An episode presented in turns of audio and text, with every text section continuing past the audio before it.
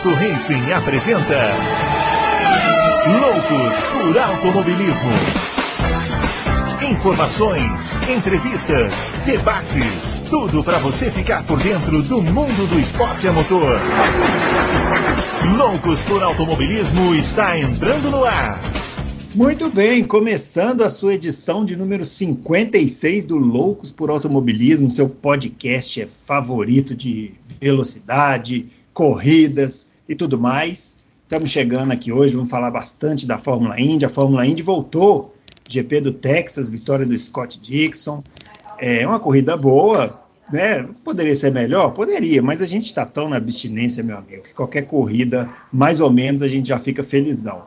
Bom, Hoje a gente está recebendo um convidado aqui especial, daqui a pouco nós vamos apresentá-lo, mas antes vamos falar com ele, o arroba Adalto Racing, o grande Adalto Silva, o Adalto que gostou do Aeroscreen.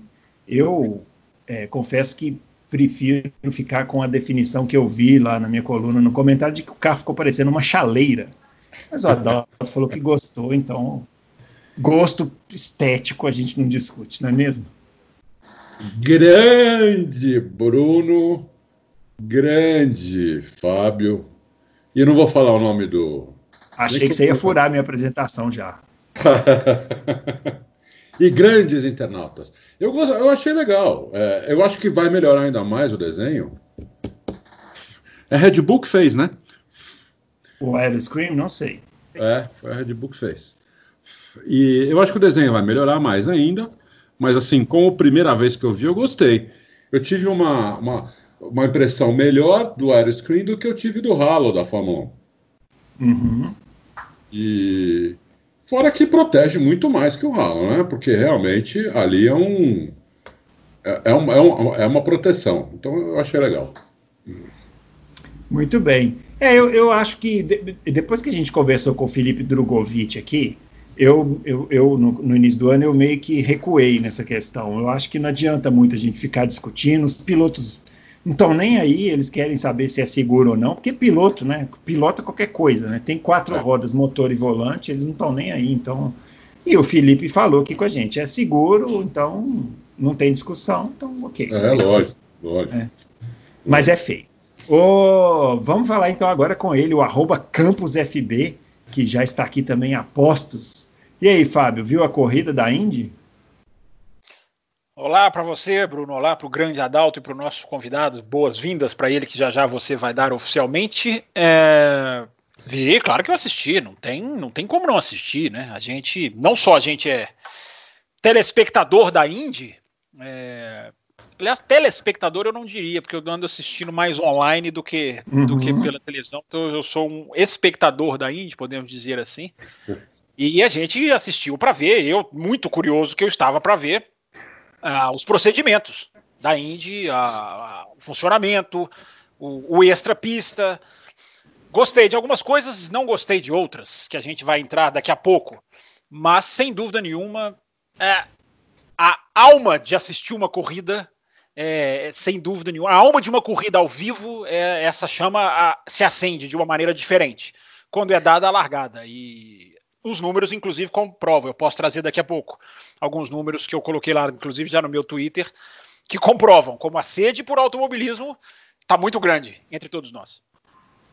Muito bem, então vamos lá, vamos apresentar o nosso convidado aqui hoje, convidado especialíssimo. Eu posso dizer que para mim é uma grande honra, porque eu já acompanho o trabalho dele há muito tempo.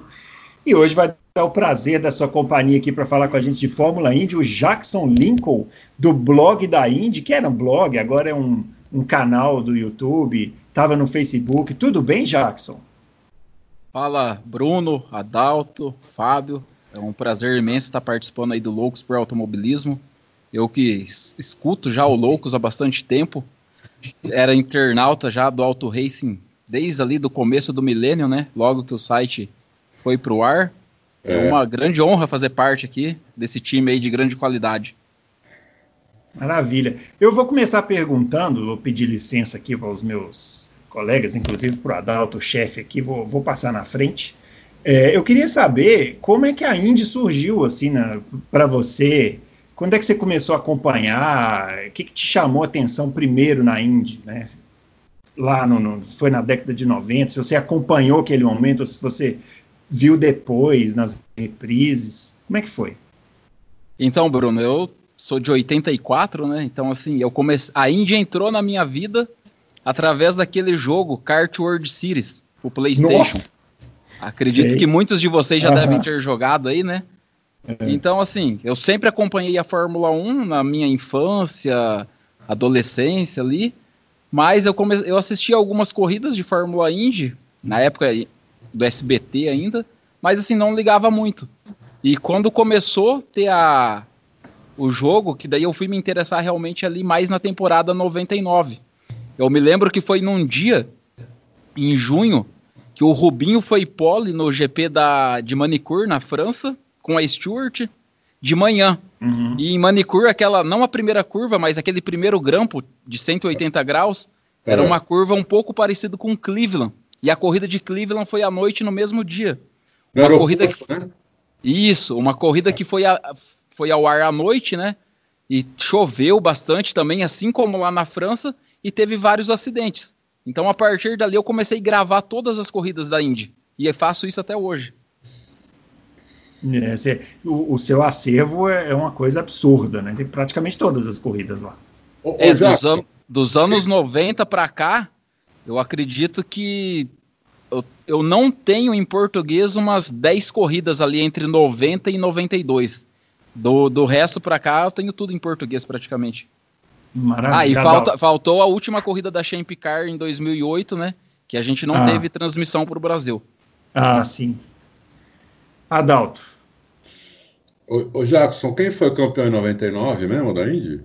Foi o Montoya. Mesma pontuação do Dário Franchitti, com 212 pontos. É. Você, o, Montoya, você... o Montoya tinha vencido 7 e o Dário 3. É, ganhou, na, ganhou nas vitórias, né? Isso. Ele ganhou, inclusive, em Indianápolis, né?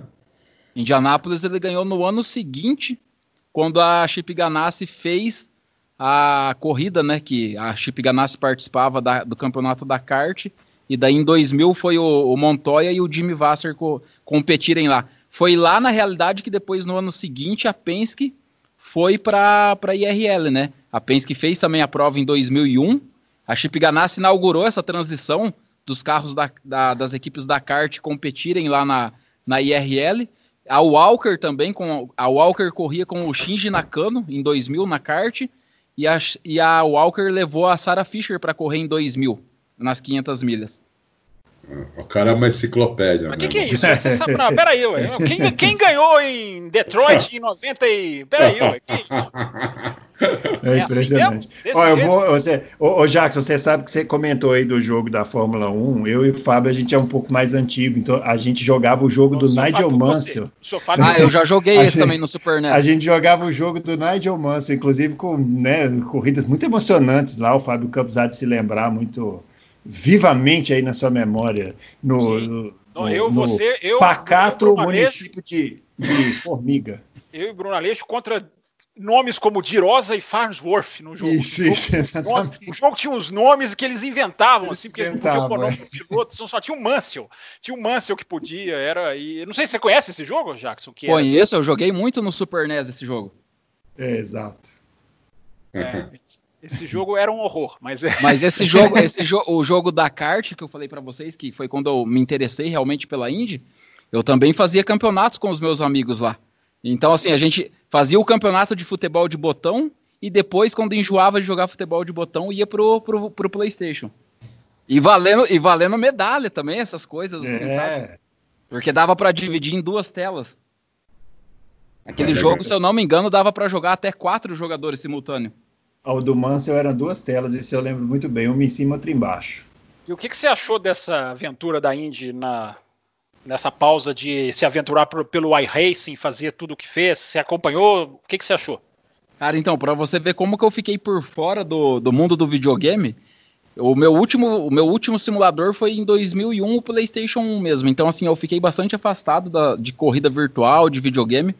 Não sou fã, não gostei das corridas, só que assim, não gostei por. É, eu não curti automobilismo virtual. Só que para exposição da categoria, foi uma coisa fantástica.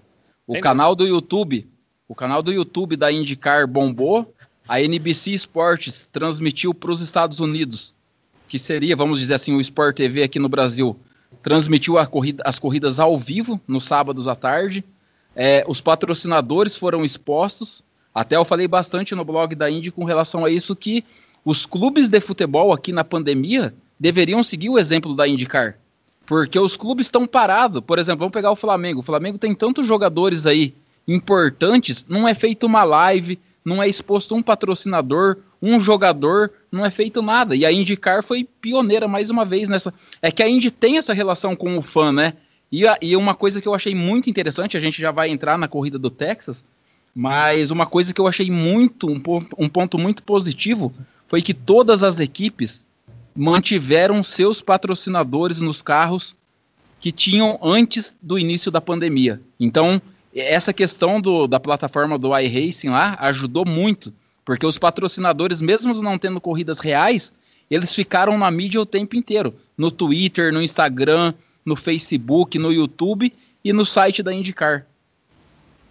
É, eu acho que agora, legal, agora, né? agora, ele provou que ele escuta loucos mesmo. Eu achei que ele estava brincando no começo, porque essa é também uma tecla que nós batemos muito aqui. Inclusive, teve uma declaração interessante do Marcos Erickson, que falou que é, se aperfeiçoou muito no conhecimento do seu engenheiro através do, do iRacing. Não é que a engenharia do carro é, foi, foi melhorada por causa do jogo, mas o modo como o engenheiro trabalha, o modo como o engenheiro se expressa, o modo como ele interage com o engenheiro, foi interessante ver ele falar esse final de semana que, que, que ajudou também para afinar, porque ele está estreando na equipe, né? estreou na, na, na Chip Ganassi, então foi usou também essa plataforma para desenvolver, nem que seja um entrosamento ali que é, que é legal.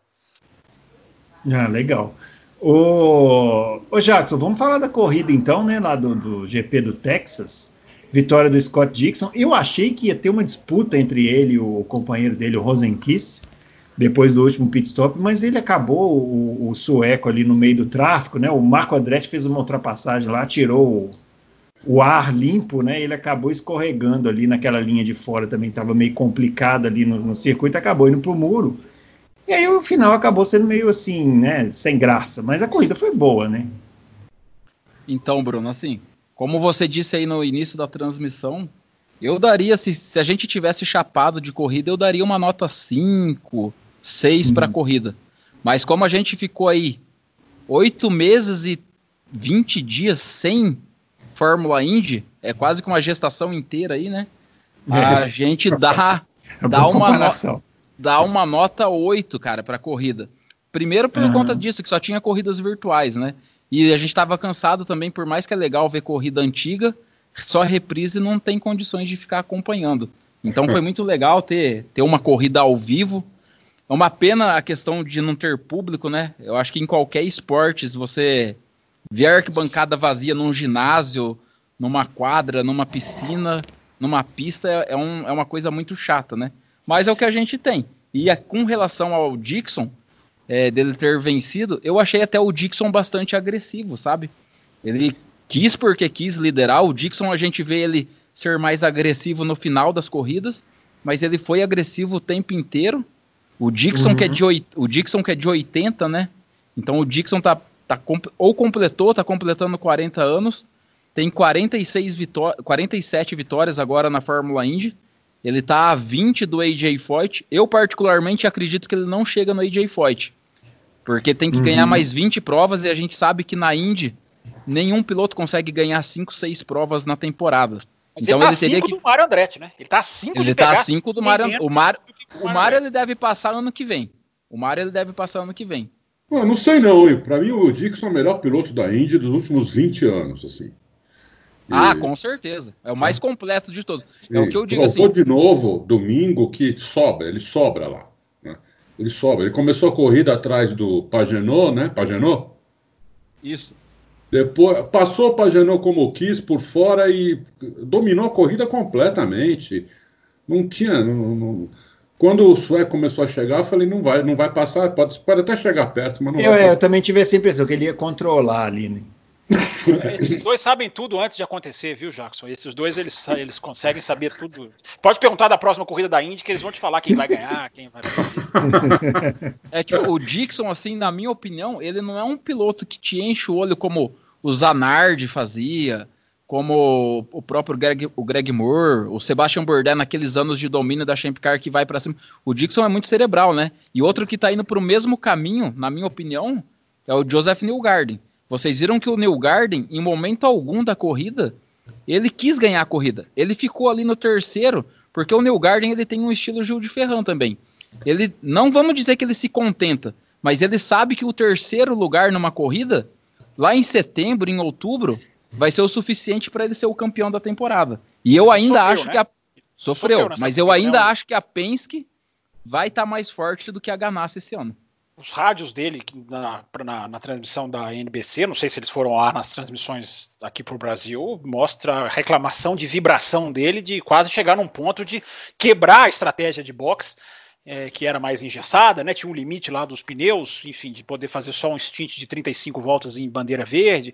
Ele quase quebrou aquilo de tanto que ele reclamava de vibração, né? de, de, de, da vibração na parte traseira do carro. Uhum, o, o ele... terceiro, o terceiro lugar dele, só para completar, o terceiro lugar dele é uma, é uma prova de que é favoritíssimo para o título. Porque o cara que num, num, dia ruim, é impressionante a Penske, né? A, a, se tem um conceito do automobilismo que é verdade, é como a Penske resolve uma corrida nos boxes. Né? Toda vez que o cara entra no box, o cara sai melhor. A Penske coloca o cara na frente. Essa tradição da Penske vem desde que eu comecei a assistir a Indy, também lá nos anos 90, e se mantém até hoje. Então, é, é, mesmo num dia ruim o cara conseguir um terceiro, é, é, é, é, vai ser muito difícil brigar com esse cara. Talvez ele e Dixon sejam mesmo os caras, sem querer cravar o campeonato na primeira corrida, mas a força do New Garden é impressionante junto com a Penske. É verdade. Eu, eu acho que o, o Dixon sempre começa o campeonato como favorito, ele mais um. E aí vamos ver o que vai acontecer durante a temporada, mas eu, na minha opinião ele sempre começa como favorito. Agora, o interessante do Dixon é que eu tô, eu tô acompanhando é, nessa onda de reprises aí, eu faço minha própria reprise, sabe, o Jackson? Ah, é? Aí eu fui lá no, é, eu fui lá no blog da Indy, eu fui lá no blog da Indy e comecei a acompanhar a temporada de 2001 da, da, da kart, né? Na época já era kart, né? Que eu nunca tinha visto essa temporada assim de novo, né? Já tinha visto na época que passou e tal. E o Dixon estreia naquele ano, né? 2001. E ele já tinha esse estilo, né? Ele já era desde o início, desde a primeira temporada dele na Índia, ele já tinha esse estilo de ir ali construindo resultado, tranquilo, fazendo, é, economizando combustível, poupando o carro e tal. Então é um piloto muito é, coerente, né, com o próprio estilo, assim, pra, Sim, usando o, essa expressão. O, o, Dixon ele foi campeão da Indy Lights em 2000, né? É, já não, a Indy Light já não era tão forte igual era até ali em 98, 99. E o Dixon foi para Pac West em 2001 e o Maurício Gugelmin era o grande nome da Pac West. É. O, tanto é que se vocês lembrarem nas primeiras corridas o Dixon não tinha patrocínio. Tava escrito Pac West na, na lateral do carro do Dixon. Uhum. E daí na terceira etapa o cara ganha em Nazaré, um dos ovais, acho que mais difícil que tem, porque Nazaré é um trioval com subida, descida e uma inclinação é. que, se eu não me engano, era de 6 graus. Hoje, então, assim, é um acerto muito difícil, né? Para fazer o carro. O circuito, infelizmente, não existe mais. Era um circuito oval de uma milha. Eu acho que o, o de uma milha que eu mais gostava. Eu também. O Dixon, o Dixon muito deu um. Muito legal, muito legal aquele circuito. E o Dixon deu um pau federal no Maurício Gugelmin naquela temporada. Foi, foi. assim. foi. Mas foi muito feio pro Gugelmin. É. E o Gugelmin é. já carregava uma experiência só de Pac West de 6, 7 anos, né? Então, o, o Gujalminda foi pole em Cleveland naquele ano, mas o Dixon foi oitavo no colocado, se eu não me engano, e foi o novato do ano. Uhum. Ô, Jackson, o, os Andretti ainda moram lá em Nazaré? Moram, eles moram, eles moram lá. Até Esses hoje? dias eu tava vendo uma outra live e falaram que os Andretti estão lá ainda. Uhum. Fábio Campos. Inclusive, o, o Marco Andretti podia ficar por lá treinando lá em Nazaré, né? para não atrapalhar mais. Só que, ah, só uma coisa, uma correção aí, que tanto na transmissão da Dazon, do Band Esportes e agora aqui, é, vocês falaram do, do Marco que tirou o ar limpo do, do Félix. Na realidade, não foi o Marco, o carro tava com uma cor parecida, mas foi o James Hinchcliffe que, ah. que tava lado a lado com o Félix Rosenquist. Então não foi o Marco, foi o, Fe, foi o, foi o James Hinchcliffe. Não, essa aí eu caí na desinformação do, do canal, então. É, não, ali, ali, ali foi, na minha opinião, ali foi erro do Rosenquist. Não teve, Sim. Entendeu? Sim, Inclusive, sim, na, foi erro. na transmissão da Band falaram que teve um toque. Eu falei, que toque, meu? Teve toque É. nenhum. Não, eles não estavam nem perto, pra falar a verdade. Aquele perto que eu digo de oval, de estar lado a lado a um, dois centímetros, né? É. É. Vai, o, o Fábio quer, o Fábio pediu a palavra aqui. É, não, só sobre a questão. Nessa questão do. do para completar sobre o Dixon e entrando também nessa questão do acidente do Rosenqvist, é preciso se ressaltar que a, a, a, conjunção Indy e NASCAR, que não foi no mesmo final de semana, como será é, em Indianápolis daqui a aproximadamente um mês, atrapalhou muito a Indy, né? Porque essa, essa segunda linha da pista tinha uma camada de borracha que a NASCAR espalhou pela pista, que para a NASCAR funciona para fazer uma segunda linha. É, Uhum. isso, isso, isso arrebentou a Indy. Eu Não sei se É vocês isso, viram. eles não, eles explicaram isso na transmissão aqui. É, o- não sei se vocês viram a classificação. É, Uhum. Vocês não veem a classificação, né? Vocês só gostam, vocês só gostam do filé. Ou eu ouço, vocês não gostam. Não, eu não vi por falta de falta de, de ter não tem falta de condições de, nada, ver. não mas- tem nada, Eu- de nada. ó, Se eu um conseguir ver, aí. você consegue. Eu vi o treino livre que teve e a classificação. Isso, é, tá vendo? Aí é um rapaz dedicado. ó. Não é à toa, né? Não é à Mas eu tô toa, brincando- né? Não é um vagabundo brincando. igual a gente. Exa- Exato, eu tô brincando com eles, mas é porque a, a- a batida do Sato é uma coisa. assim, a curva nem começou e ele já cai na parte alta da pista ali e ele perde o controle de uma maneira. que Ele nem conseguiu correr, né? Eu acho que ele nem conseguiu largar mesmo. Por causa a dessa classificação foi um pouquinho antes, né, da corrida. É, foi tudo no mesmo dia, né? Enfim, depois Uhum. a gente fala sobre essa questão do vírus, enfim, da, da Indy lá na- no Texas. É, e só completar sobre o Dixon, né? O Dixon é, um, para mim, um fenômeno, um piloto genial, piloto subestimado, porque há sempre aquele desprezo que acontece demais no Brasil, né? De que só a Fórmula 1 que importa, você não pode comparar nada com a Indy. Você, a Indy virou refúgio de quem não pode assistir Fórmula 1, né? O famoso vai assistir a Indy. É, Uhum. O Dixon é o Dixon é um, é, é um gigante. Ele é maior, ele é maior do que só para citar dois campeões do mundo. Ele é maior do que Damon Hill, maior do que Jacques Villeneuve. Ele é um pilotaço. Ele é um piloto que tinha que ter, na minha opinião, nem que seja uma corrida de Fórmula 1, como foi o Lotterer na Bélgica em 2014. Ele tinha- Uhum. O Dixon tinha que fazer nem que seja uma corrida de Fórmula 1, como, como um one-off, né? Como, né? É. como eles dizem em inglês, é uma prova que não vai, não vai valer nada. É. O Dixon merecia fazer uma corrida de Fórmula 1, porque é um fenômeno. Esse cara é absolutamente um fenômeno. É, esse, cara é- esse cara seria piloto de ponta na Fórmula 1 se ele tivesse ido para lá 10 anos atrás. É. 15. Agora, o, o que o Fábio comentou aí, acho que a gente já pode também falar, é a Indy foi correr no Texas, né? O Texas é um dos. Os Estados Unidos ainda está lidando né, com o- o- a questão do coronavírus e os Estados Unidos, como é um país muito grande, assim como o Brasil, a coisa é muito regionalizada, né? E o Texas é um estado que ainda sofre muito né, com a pandemia. É, eu, pessoalmente, achei que a Indy tomou os cuidados é, que poderia tomar, claro, né? Tem, teve um acidente lá, a equipe de resgate foi resgatar os pilotos. É impossível você imaginar que, um, que alguém vai para resgatar um piloto vai conseguir manter distanciamento social, né? É, é impossível isso aí. Mas, assim, eu acho que na medida do possível é, foi feito o que dava. A minha, a minha pergunta é se não dava para correr em um outro estado que não Texas. Jackson? É, Silêncio. Jacques, desculpa. É, eu- Não, é nesse sentido aí, é que eu acho que assim, essa é o que você pôs aí, você não dava para correr em outro lugar. É que nos outros lugares estava piores. Por exemplo, em Michigan tinha muito mais mortes e Detroit ia ser a abertura uma, um sábado antes. Então lá foi cancelado antes por conta que os casos lá tava tipo São Paulo, vamos dizer assim. A densidade demográfica de Detroit eu tinha visto é muito é muito apertada, é muita gente, é cerca de 700 mil pessoas na, na- só na cidade ali, num, num lugar muito pequeno. Então por isso que eles já descartaram fazer Detroit. E Texas era o que sobrou, não tinha ou cancelava o Texas e o oval a gente sabe que é mais difícil de remarcar uma prova, né? Porque tem. Lá nos Estados Unidos tem muitos campeonatos locais, regionais, né? Então a pista fica realmente já comprometida.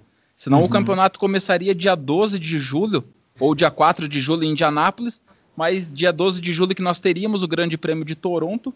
Foi cancelado porque o, o governo do Canadá não quer eventos Então, daí no dia 12 de julho, que tradicionalmente ali no segundo domingo é a corrida de Toronto, vai ter a rodada dupla de Road American e Elkhart Lake. Hum. Até porque Toronto é rua, né? É rua.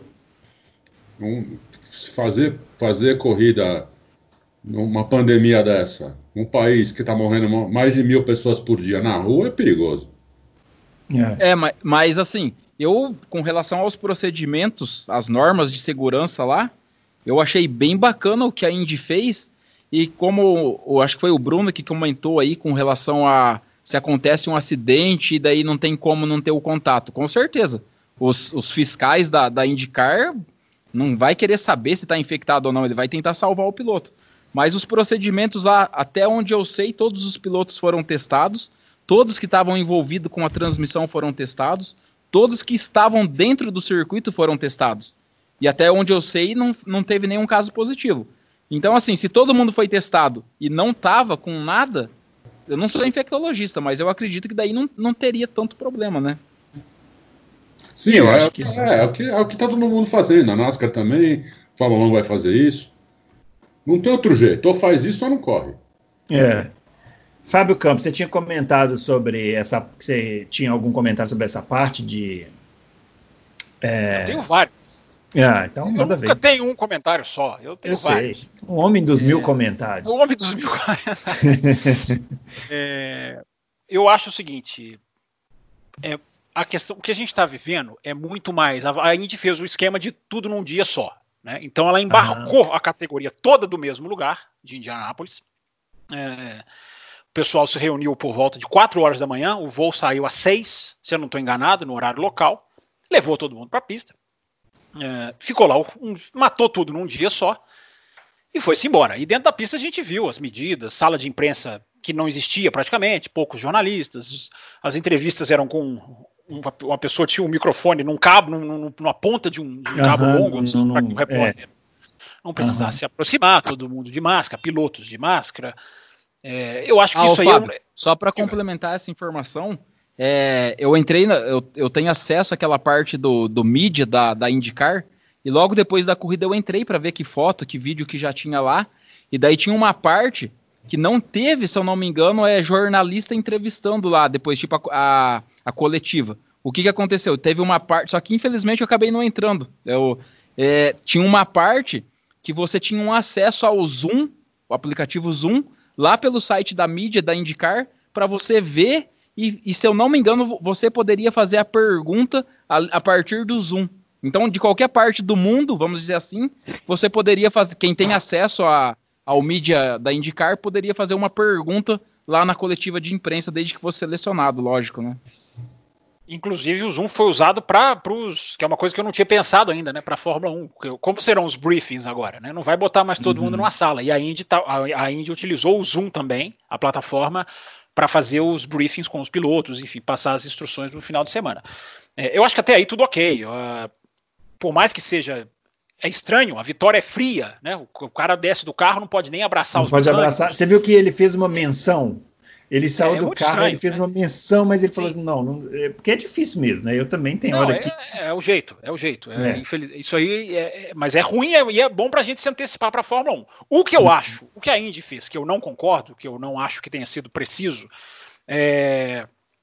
Não tivemos casos positivos, porque talvez ainda não tenha tido tempo de ter caso positivo. É muito cedo para bater o martelo. a Indy fez um teste antes de colocar todo mundo no avião e um outro teste na pista. O teste separado por duas, três, quatro horas não adianta absolutamente nada.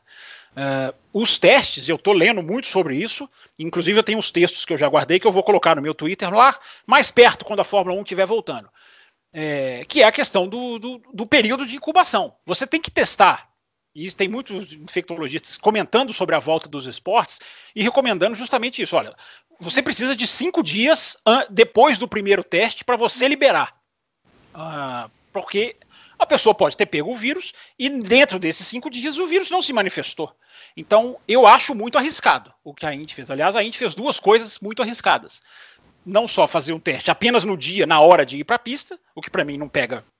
Pega ali se alguém já tiver pego o vírus há muito tempo, mas se tiver, tiver havido um contato recente, o teste não pega. Uhum. E, ter, e ter corrido com aeroscreen à noite. sem ter testado o aeroscreen à noite. Também foi um outro risco, mas aí é uma área, aí é a área esportiva, aí é outra discussão. Área técnica, né? Na área do vírus, eu acho que os testes, já que a Indy conseguiu reunir todo mundo no mesmo lugar para embarcar, que conseguisse fazer uma logística de começar os testes antes. Tomara a NASCAR, a, a que tudo indica, não teve nenhum problema, tomara que a Indy também não tenha. Agora, para a Fórmula 1, que pode estar se deveria estar, inclusive, acompanhando, conversando, dialogando, aprendendo, colhendo experiência, que é aquele negócio, né? Futuro e passado. País que está no futuro, país que está no a Índia, a Índia é o futuro da Fórmula 1, entre aspas, em termos de vírus, uhum. tá? embora seja uma realidade operacional bastante diferente. Mas se a Fórmula 1 estiver atenta, a Fórmula 1 tem que pegar esse tipo de coisa, tem que aprender esse tipo de coisa. E, e vai, é dificílimo, mas tem que fazer. Tem que fazer testes, no mínimo, com cinco dias antes de você reunir as pessoas para você ter mais garantia de segurança, que é o que a Fórmula 1 se propõe a fazer. É, em uhum. cima disso que você falou, para a Indy é muito mais fácil do que para a Fórmula 1, porque Sim. as equipes todas praticamente são sediadas em Indianápolis. A Sim. maioria dos pilotos ou moram na Flórida ou em Indianápolis, então eles poderiam já no fim de semana retrasado ter ficado todos confinados em um hotel. Pilotos não, né? Mecânico, todo mundo que vai participar da corrida e iriam juntos para o Texas. E no próximo final de semana já poderia ter marcado uma outra corrida para manter esse confinamento e essa segurança. É, eu não entendi. Assim, a gente discutiu isso no Loucos passado, né? A Fórmula 1, eu achei que ela fosse utilizar mais o double header, né? Que é a, a, a rodada dupla numa mesma uhum. pista. É, a Indy talvez pudesse ter feito isso, né? Porque agora é um mês até a próxima corrida da Indy. Então até Quer dizer, vai ter tempo... que fazer toda a logística, né, de novo. Sim, sim, até o tempo para talvez esticar mais o Texas. Aí depende de muita coisa, né? Depende da pista, depende de muita coisa, mas eu acho que a janela em termos de agenda poderia fazer uma hum. outra corrida no, no Mas você fala da agora do Texas até Indianápolis? É, eu não sei se o Texas se encaixaria. Né? Se, não, mas é que o que, que acontece? Pista, né? Entre o Texas e Indianápolis, nós teríamos quatro corridas. Nós teríamos duas em Richmond, nós teríamos Elkhart Lake e, e Indianápolis, no dia 4. Mas aí Elkhart Lake foi mudado a data para é, o dia 12 de julho. Richmond foi cancelado, as duas, né? E daí agora essa de Road América do dia 12 de julho, ela vai ser com público só que não na arquibancada. Como o Road América é um circuito misto muito amplo, é, foi, foi até hoje, né, dia 9 aqui de, de junho, um mês antes da, da corrida, até esse momento a informação que existe é o quê? O público vai ficar assim, no alambrado, ali na, na área interna, assim, vamos dizer. Entendi. Agora, o, o, o, vamos falar um pouquinho da transmissão também, né? Um assunto que todo mundo quer saber. Eu acho que aqui nós tivemos. O Adalto assistiu pelo Band Esportes, eu assisti pelo Dazon, o Fábio foi na NBC. Então dá para a gente fazer uma comparação. O Jackson vai falar também. Vamos começar pelo Adalto. Adalto, transmissão da Band. A Band confirmou a transmissão meio em cima da hora, né? Ninguém é. esperava, eles foram lá, ah, compramos aqui os direitos e tal. Anunciaram é. que vão passar as corridas no, Você ficou no Band Esportes. Você ficou com raiva, Bruno? Você não, que não fiquei, não, não, não, não fiquei, não fiquei não, porque eu, eu, expliquei depois, né? Eu, eu, eu acho que quem não tem a, o Band Esportes no seu pacote, vale mais a pena assinar o da Zona. Ah, você falou na sua coluna. É, porque aliás, o, seu, preço... aliás, você pare de falar mal da NASCAR na sua coluna. Nossa, tá? daqui a pouco vamos comentar sobre isso, porque é, você vai ver. Mas o, o Adalto vai falar da transmissão da Band, eu acabei acompanhando do Dazon, vou falar também. Manda ver, Adalto, transmissão da Band. Narração ruim. Nossa, estou surpreso, estou chocado. É. Comentários ok. É... Quem que foi o comentarista? Foi o, me falaram que foi o Paulo Carcassi. Paulo Carcassi e mais um lá, Ricardo, Ricardo Molina. Molina. É. Hum. Não, não, não, são ruins, não. Né? O Paulo Carcassi é piloto, tudo, né? Sim. Até fiquei surpreso, não sabia que ele estava no, no esquema. Também não, também não. Nem reconheci. Ele, uhum. ele ainda é piloto, o, o, Jackson? Olha, pelo que. Se eu não me engano, ou ele ou o Molina, um dos dois é engenheiro, não é? Que foi falado na transmissão? Não, o, o, o Carcaça é piloto, não sei se ele virou engenheiro então agora, mas ele era piloto. Porque eu escutei no, nos comentários lá que um, um dos dois é, é engenheiro. Deve é, o Paulo Carcaça é piloto, mas aqui tá falando que ele é ex-piloto. É, ele é esse piloto que tá, tá, tá um pouco grande para ser piloto, entendeu? É, 56 Sim, anos. Ele. Hã? 56 anos. O Paulo Garcassi? É. Nossa, é ele tem a minha idade praticamente. É Sim. a idade do Bruno certinho. É a minha idade, exato. o Fábio não, o Fábio tá mais velho, né? então é complexo. então, achei isso. Agora, o pessoal falou que pipocou, aqui não pipocou a, a imagem, nada. Aqui estava perfeita a imagem. É, muita gente reclamou mesmo. Teve um momento que cortou a imagem, né? Para mim não aconteceu isso, não. Uhum. Foi perfeita a transmissão. É, uhum. Imagem ótima. É, o som poderia estar um pouco melhor. O som, o som do, dos, dos, carros estava um pouco baixo, achei. Ainda mais que estava sem torcida, podia ter aumentado. Podia ter. A gente ouvir melhor o ronco, né? Uhum. Mas é, foi isso. Quer dizer, achei que Uh, narração ruim e comentários ok. É, eu vi a transmissão do Dazon. É, no começo foram alguns problemas de áudio também, mas depois eles foram ajustando. É, os comentários, a narração do André Dueck, boa narração, e os comentários do Hélio Castro Neves e Matheus Leite. Eu achei incrível, porque os dois estão atualizadíssimos né, com equipamento e, e tem uma noção excelente da dinâmica de corrida. O Hélio Castro Neves é muito bom né, nessa parte de. de, ah, de... Esse nasceu para virar comentarista. Esse né? nasceu, é, ele é piloto, perfeito. É. Eu tenho uma pergunta pro, pro nosso amigo Jackson. Ah. Tem nome de dois presidentes americanos. Não é? É. E que não quer calar, Jackson. Hum.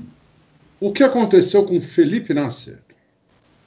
Por que não correu? Porque o que aconteceu com ele na Carlin? O Felipe Nasser, na realidade, ele tinha, até onde a gente sabe, contrato para uma corrida e ele deveria fazer as, as etapas em misto ou rua, né? Então, como a abertura era em Sampite, ele tinha, já estava certo. Tanto é que ele, trein, ele fez os testes em Sebro e em Austin, então já estava certo que ia correr.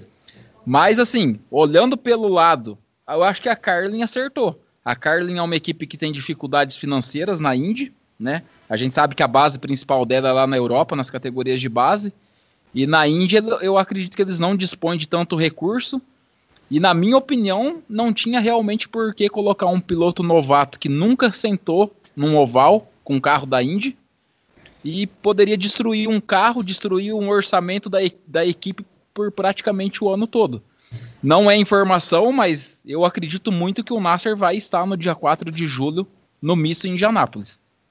Hum. Ah, então ele não correu essa porque era oval, ele não tinha treinado em oval, e porque a Carlin não queria estragar o carro, porque realmente a chance Isso, porque bater... a Carlin foi com. A Carlin inicialmente iria participar do campeonato com os dois carros. Mas nessa etapa foi só com um, com o Max, é, com o Conor Daly. Que o Conor Daly ele vive uma situação assim o Bruno, que acompanha bastante a Indy também, sabe que na Indy acontece isso. Ele vai correr por duas mas, equipes, né? É, mas no, nos é. meus 25 anos que eu acompanho a Indy aí praticamente, eu nunca vi um piloto conseguir fazer a temporada completa correndo por equipes diferentes. Então, assim, ele vai correr todas as etapas da categoria. Nas ovais, ele vai correr pela Carlin. E nas missas e de rua, ele vai correr pela equipe do Ed Carpenter, no lugar do próprio Ed Carpenter. Por quê? É porque nos Max... ovais o Ed Carpenter Isso. corre, né? Nos ovais o Ed Carpenter corre pela Carpenter e nos ovais, na Carlin, o Max Chilton não gosta. Ele já falou até que. Não vou usar essa expressão que ele tem medo, mas ele tem receio de correr em circuitos ovais. E o Max Chilton vai fazer apenas as 500 milhas de Indianápolis em, em circuito oval. Então o Conor Daly vai conseguir correr a temporada completa. O piloto que mais se aproximou disso, que eu me lembro, foi o Roberto Pupo Moreno, em 99. Ali, eu acho que foi em Nazaré mesmo, o Mark Blundell acabou batendo. Não, não sei se foi num, num, treino fechado da equipe, que naquela época, no final dos anos 90, a gente tinha muito teste privado. E o Moreno assumiu o carro da, da Pac West, aquele da Motorola, azul, vermelho e branco, na uhum. quarta etapa. E o Mark Blundell ficou quase que metade do ano sem correr. O Mark Blundell voltou na 13 terceira etapa em Detroit. E daí o Moreno correu até a 12 etapa, que foi em Michigan, pela Pac West. Entre a corrida de Michigan e de Detroit, que era duas semanas, teve um teste em Chicago. E o Christian Fittipaldi se estourou naquele teste, que o Christian vinha numa temporada muito boa em 99. Meu E daí a Newman Haas, a Newman Haas contratou o Moreno e o Moreno correu as seis próximas corridas até a Laguna Seca. Então o Moreno ele correu da quarta etapa até a décima sexta etapa do campeonato. Uhum. Duas equipes diferentes. Isso, Isso em 99. 99. É, Mas o Moreno, eu acho que ele correu para todas as equipes de todos os É. campeonatos do mundo. Sim, não, É. Ele, ele era. Ele, tanto é que o apelido dele era Super Sub lá nos Estados Unidos, mas eu digo assim: ele fez praticamente a temporada inteira numa temporada que tinha 20 corridas. Então ele correu praticamente 15. É, é, é o que é o que é o campeonato da Indy hoje, 15 etapas. Ah, sim. É. Bom, vamos trazer umas perguntinhas aqui dos, dos, dos nossos colaboradores ouvintes para a gente já ir trazendo esse assunto. É, o Nishan Capuji, que sugeriu aqui a gente, tra- a gente convidar o Jackson, e a gente, a gente sabe muito bem que uma sugestão do Nishan é uma ordem, né, o, o, o Adalto? A gente tem Ah, que não cumprir. Ah, e tem agora, que você cumprir tá, rápido. agora você tá pianinho com ele, né? Depois da- É, da e- fogueira e- que você jogou ele na semana passada, né? Ah, o Nishan é uma figura. Mas ele quer saber, o, o, o Jackson, se a gente corre o risco, já que você estava falando do Felipe Nassi, né, aproveitando esse, esse gancho, corremos o risco de não termos mais brasileiros no grid em 2021, é, que ele acha que depois de três décadas de presença, que ele não vê ninguém surgindo para entrar na categoria. Com certeza, isso aí não tenha nem dúvidas. Vai acontecer na Indy o que aconteceu lá, nos lá na, na Europa com a Fórmula 1.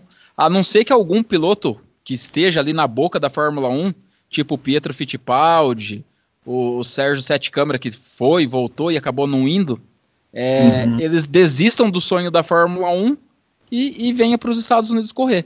A gente não tem uma corrida sem brasileiros na Indy desde Laguna Seca 1984, se eu não me engano. 84 ou 85. Então faz 35 anos que sempre tem um brasileiro no grid da Fórmula Indy. Tirando ali as duas primeiras etapas da IRL em 96, que ali também não tinha brasileiro. Aí o Marco Greco foi disputar as 500 Ah, milhas mas- em 96. Mas olha, IRL nem conta, né, meu? Aquilo era um, um lixo, né? Preconceito, mas que preconceito. Mas é, é porque como os dados, os dados foram unificados em 2008, quando Hum. houve a unificação, então só para registrar, né? É. Aham, claro. O, ele quer saber também se você vai para Indianápolis ou não vai. Essa pergunta é é a pergunta de um milhão de dólar- dólares. Essa no momento. Essa É. não depende muito de mim. Tá tudo pago já. Tá, já remarquei todas as passagens, Airbnb que tava tudo certo para maio, consegui já marcar para agosto, mas agora a gente não sabe, né? Eu particularmente não acredito, porque assim, ó, Indianápolis tradicionalmente tem entre 300 e 400 mil pessoas.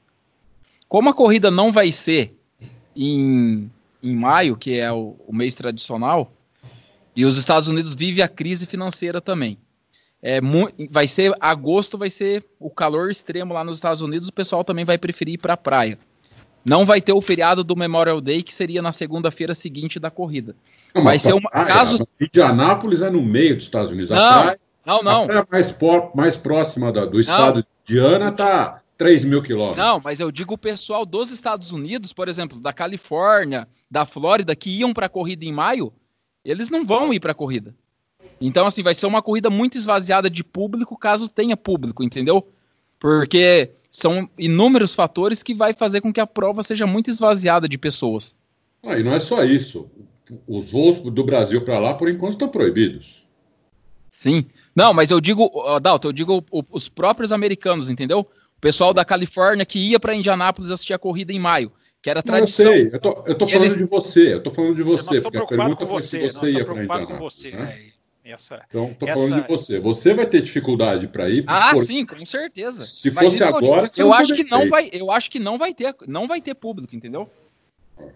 E o Penske falou essa fechada. semana, o Penske falou essa semana que não tem corrida sem público. Hum, entendi. Peraí, mas Eu- você, você, tá, você tá indo como público ou como algum tipo de credenciamento? Não, como público normal. Ah, tá. Não, mas ó, ó, isso aí que o Penske, que o Roger Penske falou, isso aí é para pôr pressão. Eu aposto quanto você quiser que vai ter corrida. Se não tiver público, vai ter corrida. Ah, vai ter, vai ter. O evento é muito caro. O evento é, muito lógico que caro. vai pra- ter corrida. E, e, a corrida que dá maior audiência lá na, na, na, televisão, imagina se ele vai cancelar a corrida. Vai, vai. abrir mão. Inclusive, né? já que mudaram a data da corrida, eu ainda quando mudou a data, que foi no dia 26 de março, que eles alteraram, eu já havia até me questionado, por que, que já não, não colocou mais para frente essa corrida? Podia ser o fechamento do campeonato. Uhum. Mas para colocar quando? Em outubro.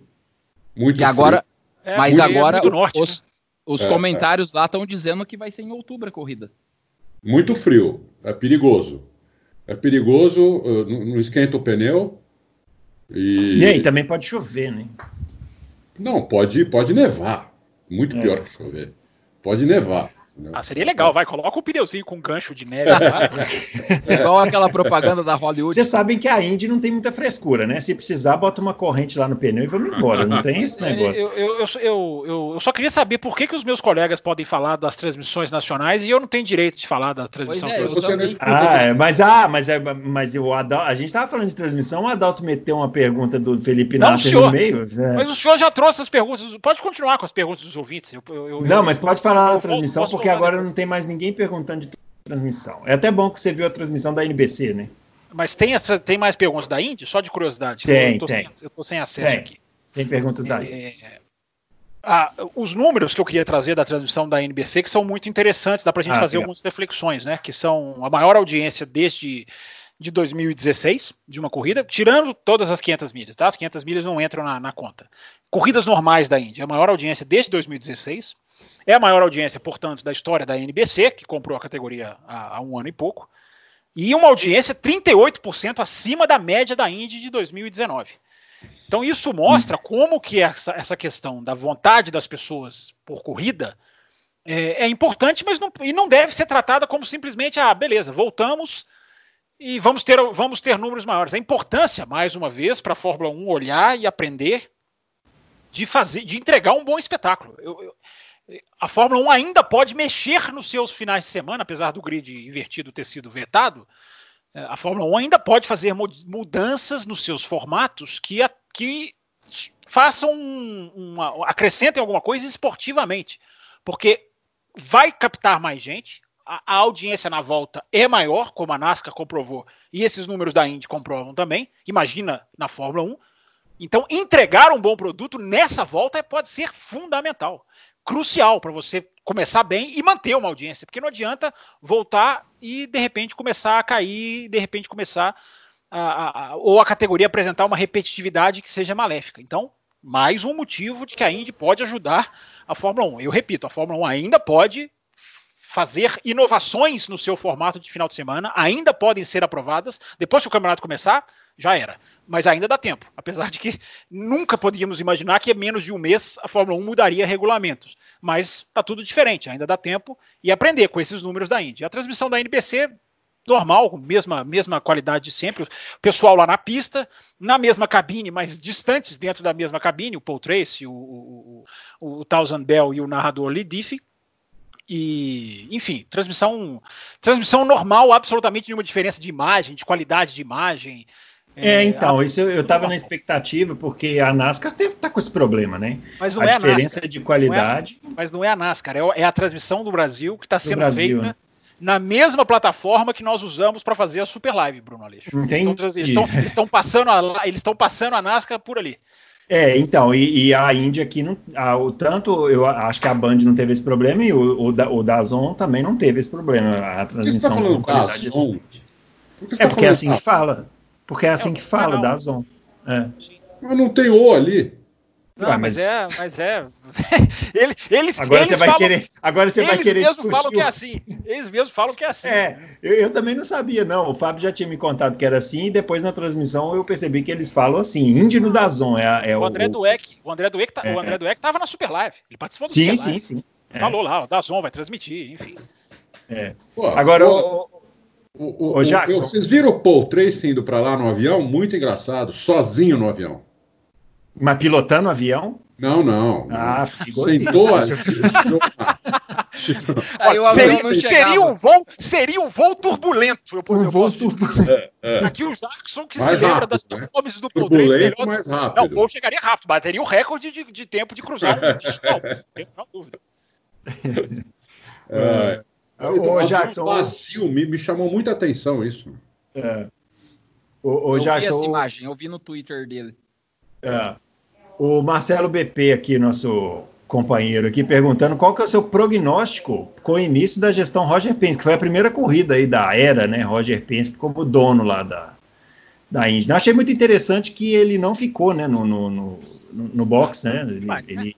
Dono da categoria operando na corrida, não dá, né? É, mas é porque a gente conhece muita gente que não liga para isso. Imagina se fosse o Briatore, se ele ia ter uma atitude dessa. Não ia, né? Então, assim, eu acho que, infelizmente, a gente vive uma era que a gente tem que louvar o óbvio, né? E nesse foi. caso, é, foi o caso. Sim. É, com relação a essa questão do Roger, ele não foi também por, por conta da idade, né? Então, assim, até acabou ajudando. Ele, ele é grupo de risco, né? Então uhum. acabou assim sendo uma desculpa, vamos dizer assim, para ele não aparecer. E para ser mais transparente, é até legal realmente que ele não apareça mais. Só que assim, tudo de bom que o Roger podia fazer, eu acho que a crise da vai atrapalhar muito esse ano, né? Vai atrapalhar uhum. bastante as equipes. Mas assim, como gestor não tem nem o que discutir, né? Então, não, não parece mesmo. que eu parece que eu vi hoje uma notícia que ele já está pensando em levar a Fórmula 1 pro, pro Indianapolis Motor Speedway ano que vem. Oh, Deus ouça. Ah, tá pensando sim. Eu tenho uma pergunta pro Jackson, posso fazer? Pode, você, é você que manda aqui. Ô, ô Jackson, e os novos. O que falou que vai ter motor novo a partir de 2022 ou 2023, não é isso? 22, né? É, inicialmente o carro novo seria para o ano que vem, mas desde o ano passado já, já falaria que não, não seria ano que vem. Mudou para 2022 também por conta da pandemia, por conta dos gastos. E circulou agora que a Ferrari pode entrar, né? Não, então, eu... por isso que eu estou te perguntando. Eu quero saber não do carro, do motor. Vai ter um motor diferente. É, você sabe se vai ser um motor híbrido, um motor é elétrico? Híbrido. É híbrido. Eu vou furar aqui. É pode falar, pode falar. Saiu.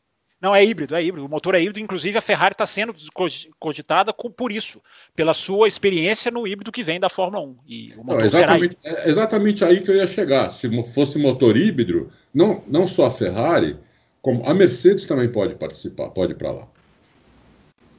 A Mercedes, a Mercedes, tá... Mercedes estava envolvida, Jackson. Vamos lá, puxa a sua memória aí. A Mercedes foi, foi que ano? A Mercedes estava na época. É, era o que? A Mercedes foi o último ano da Mercedes foi 2000. Foi 2000, né? Então, anos 90, então, até os anos 2000. A Mercedes já estava tá, envolvida na IndyCar, na Champ Car. Né? Tá, a Mercedes pode ir com equipe para lá, fazer uma equipe de Indy. Como, assim como a McLaren está indo lá, tá, tá, tá, com equipe, né? A Mercedes pode ir com equipe também. Então, eles estão eles avaliando isso e pode acontecer. E, mas, se fosse motor, se fosse motor continuar um motor puramente a combustão, esquece a Mercedes, eles não iriam. Então, por isso que eu perguntei se tinha alguma coisa do motor híbrido, ou sei lá. Uhum. É, é, não, tá definido, é híbrido. Não sei se o Jackson quer complementar, mas é, é híbrido. Era não, é, a informação que eu vi também é isso. Né? É, uhum. é isso. E, e, e é, o, o, automobilismo tem uma oportunidade fantástica. E eu não sei por que, que o senhor Jean Todt ainda não começou a mexer as suas, as suas garras nesse sentido, porque nós podemos ver outras categorias se beneficiando da redução necessária que a Fórmula 1 tem que passar. Né, um enxugamento de equipes. Se, se houver um trabalho nesse sentido, a Indy pode ganhar. É, a Fórmula E, eu acho que já ganhou, mas pode ganhar mais com a Ferrari ainda, porque as outras todas já estão na Fórmula E. Então o automobilismo, a, a Le Mans Series pode, pode crescer, o INSA, né, americano. Enfim, o automobilismo pode se beneficiar de uma redução necessária da Fórmula 1, mas deixar a sobra do acaso pode não, não resultar em nada. Então, tomara que. Ah, e agora, com a, com a pandemia, tudo vai ter que se reinventar financeiramente. Sim, sem dúvida.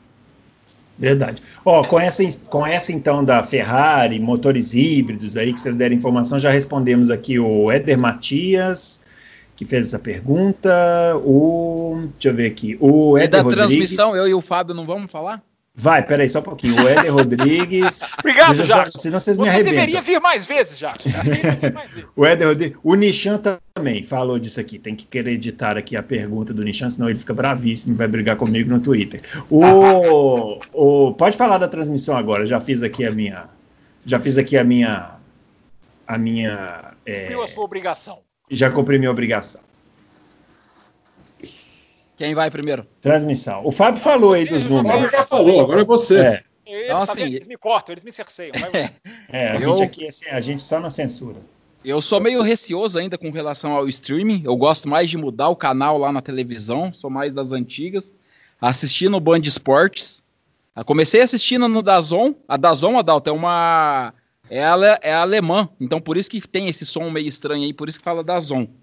É, aí eu comecei assistindo umas 10 prime- até as 10 primeiras voltas. Eles fizeram um pré-race de 30 minutos e fui pro Band Esportes. Realmente achei a transmissão do Band Esportes fraca. O Celso Miranda, para mim, ele conhece muito de automobilismo, mas ele é comentarista, não é narrador. É. Então ele deveria ser, ser comentarista. Eu não sei se o Eduardo Vaz também não entende muito de Indy, mas ele é narrador, ele vende a categoria. Ano passado ele não narrou legal, mas ele tem a, a voz, a entonação para ser narrador realmente, por mais que ele não tenha conhecimento. Mas ele é narrador. Então eu acho que a transmissão seria mais completa se tivesse um narrador e o Celso comentando. Mas a transmissão do Band Esportes foi, foi fraca, como tem sido desde quando saiu o Theo e o Felipe. Aí no domingo, para mim fazer a live lá no blog da Indy, eu assisti no Dazon a corrida inteira, de novo. Cara, foi um show do começo ao fim. O Hélio Castro Neves, como vocês disseram aí, dispensa comentários. E o Hélio, ele tem uma coisa que ele, ele é muito engraçado, ele é carismático. É. Então ele solta Não, umas ele- coisas assim, é, É. muito legal. Sabe? O Fábio já comentou aqui sobre a dobradinha do Paul Tracy com o Thousand Bell, né? Que eles vão ali meio na linha do. Eles dão muita informação, mas também tem aquela linha descontraída e tal. Eu acho que o Elinho e o, o, o, o Matheus Leite, eles conseguiram fazer isso de um jeito espetacular. Teve uma hora Então, que o. E aí, Teve um aí momento lá que o, o, Hélio, o, Hélio, o, o Hélio perguntou pro Matheus quando que ele tinha estreado na Indy, como que foi, ele contou, depois ele virou pro Hélio e falou assim, agora conta como que você estreou, porque eu acho que eu nem tinha nascido. Então, É. e daí o que e é bem isso. E o Matheus, por outro lado, o Matheus ele não foi engraçado, mas o Matheus, cara, ele prestou atenção na corrida assim. Eu tive que assistir a corrida duas vezes para mim entender tudo que aconteceu na corrida direitinho. O Matheus pegou rádio, o Matheus pegou estratégia de equipe, é, o live time que ele acompanhou e 100% focado na corrida e os comentários técnicos dele, cara, assim, o Matheus, sabe quem que o Matheus vai seguir, na minha opinião? Os passos do Felipe Giafone. Não foi um piloto assim de ponta na Indy, fez algumas temporadas, o Felipe, claro, teve bem mais sucesso porque Muito ficou mais, mais, tempo. Nem compara. Sim, nem compara, nem compara. Mas eu digo assim, o Matheus é extremamente técnico. Foi uma transmissão. Só que a transmissão do Dazon, na minha opinião, foi assim. Eles transmitiram pro pessoal que assiste aqui o Loucos, que é o pessoal ligado mesmo no automobilismo. Alguém que assinou a Dazon por ter o campeonato italiano, o campeonato alemão, futebol, outros esportes, e mudou de esporte e colocou lá para ver, ah, vai ter Fórmula Indy. O pessoal não foi uma transmissão assim mais simples. O linguajar da corrida foi mais técnico. Ah, mas O essa é a André- transmissão que tem que ser. Automobilismo não é um esporte simples. Se fosse, seria um esporte de massa. Não é. Mas aí, Adalto, o que, que eu acho que acontece? O pessoal que não acompanha, que chega para assistir a corrida, ele acaba não entendendo o que está acontecendo. É, talvez possa fazer um meio termo, né? Essa é uma Isso. preocupação. E, e, e para falar do André Dueck, o André Dueck é um cara assim, gente boa pra caramba e assim, sabe muito de automobilismo, já foi piloto também. Ele é comentarista também, né? Ele já comentou inclusive no Band Esporte lá em 2009, 2010, 2011. E agora ele tá com esse cargo aí de, de narrador, tá se esforçando bastante e ele é um apaixonado por automobilismo, né? É, Então, conheço ele- André há 20 anos já. Ele tem muita amizade com os pilotos e você pode ter certeza que eu não duvido nada que em uma das corridas que o Tony não for correr, eu não duvido nada que o Tony não seja um, um convidado especial da Dazon. Uhum. É, o Brasil Legal. tem um prato cheio. Para piloto comentarista, o Brasil tem um prato cheio, né? Porque entra, É. Tem entram muitos. dois, entram viu? dois em aposentadoria, Ó. Caminhão e Castro Neves, que são, Sim. são Por exemplo, muito melhores assim, que qualquer eu um não de sei- Fórmula 1. Eu não Pra sei o que, que vocês acham, mas, por exemplo, a Bia. A Bia correu na Indy, ela sabe, ela tem contato, ela tá indo lá todo ano. Ela vai em Indianápolis todo ano por conta da Ipiranga. Esse ano ela não, não foi porque não teve corrida e porque ela tá grávida. Mas a Bia tá aí, ó, livre. O Band Esportes poderia levar ela. É uma pessoa que tem, que tem o conhecimento técnico. Qualquer ex-piloto da Indy podia estar comentando. É. Uhum, verdade.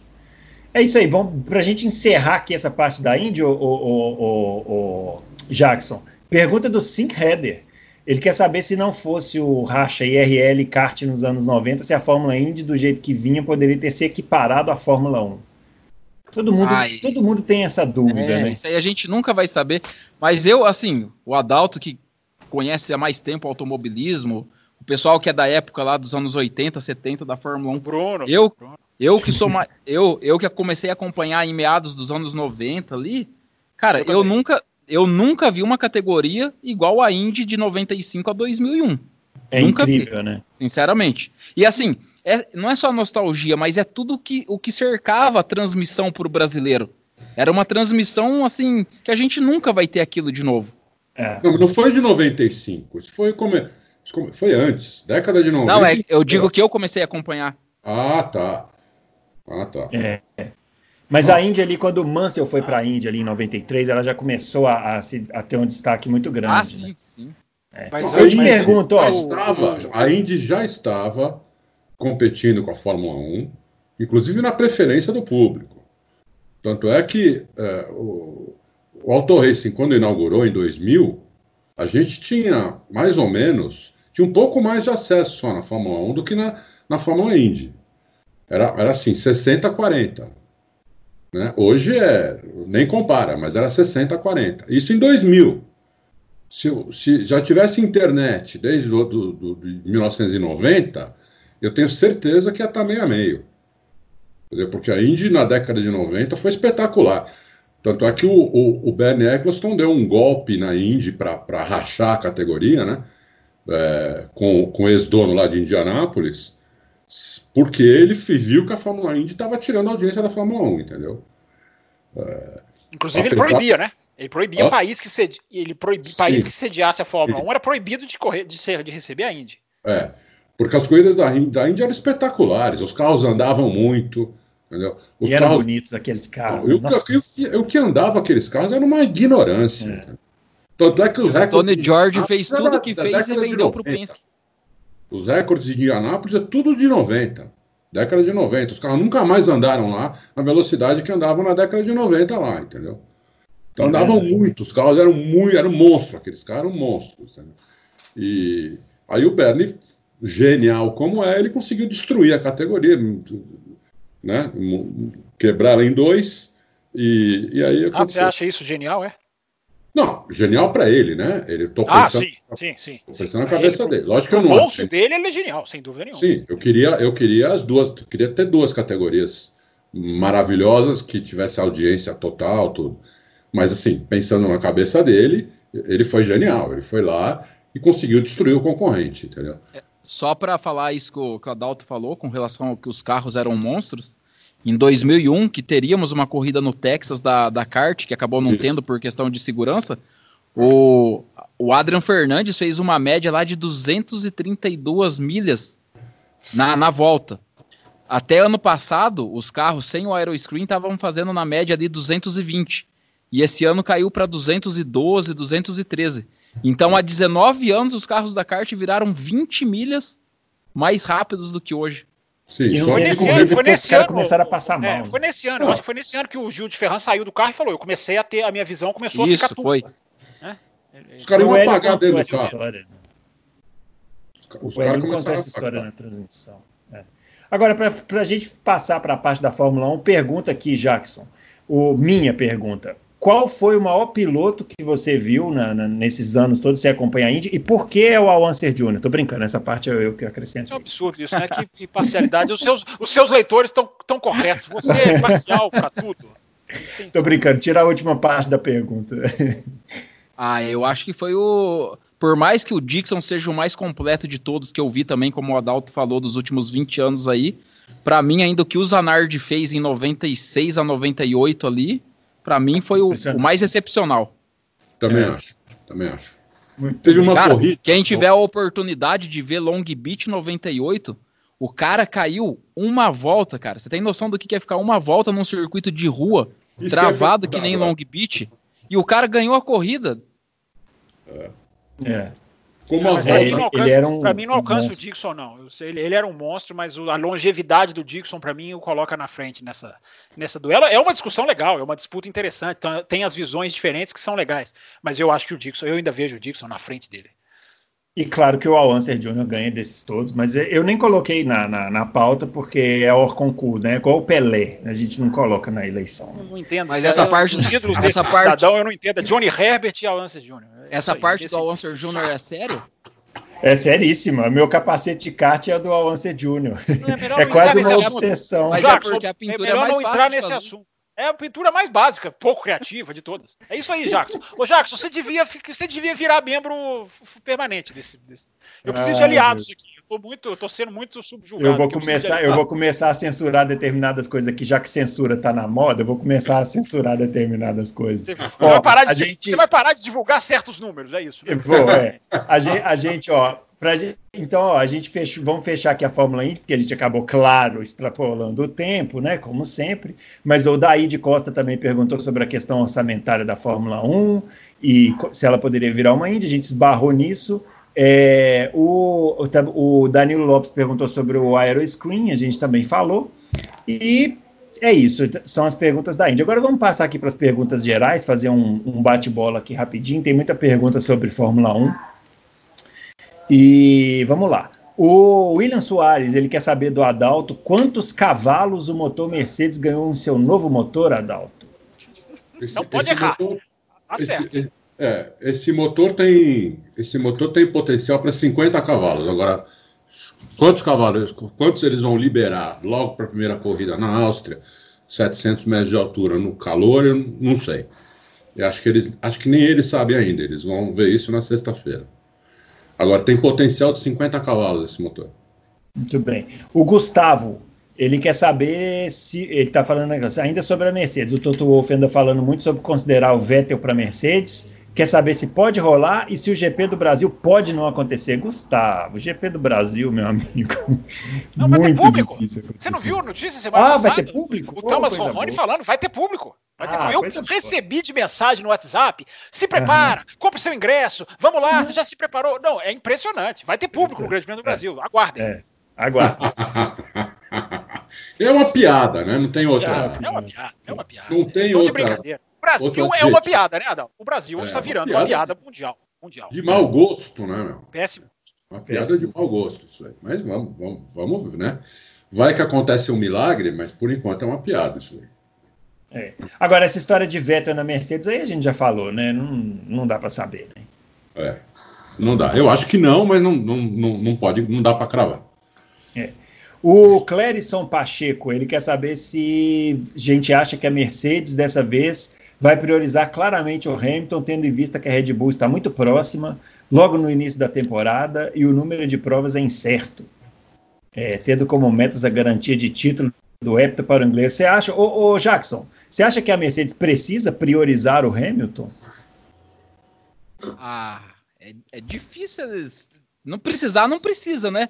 Mas eles também não vão querer correr o risco, né? De ter o que aconteceu na McLaren em 2007. É, mas é muito difícil acontecer, né?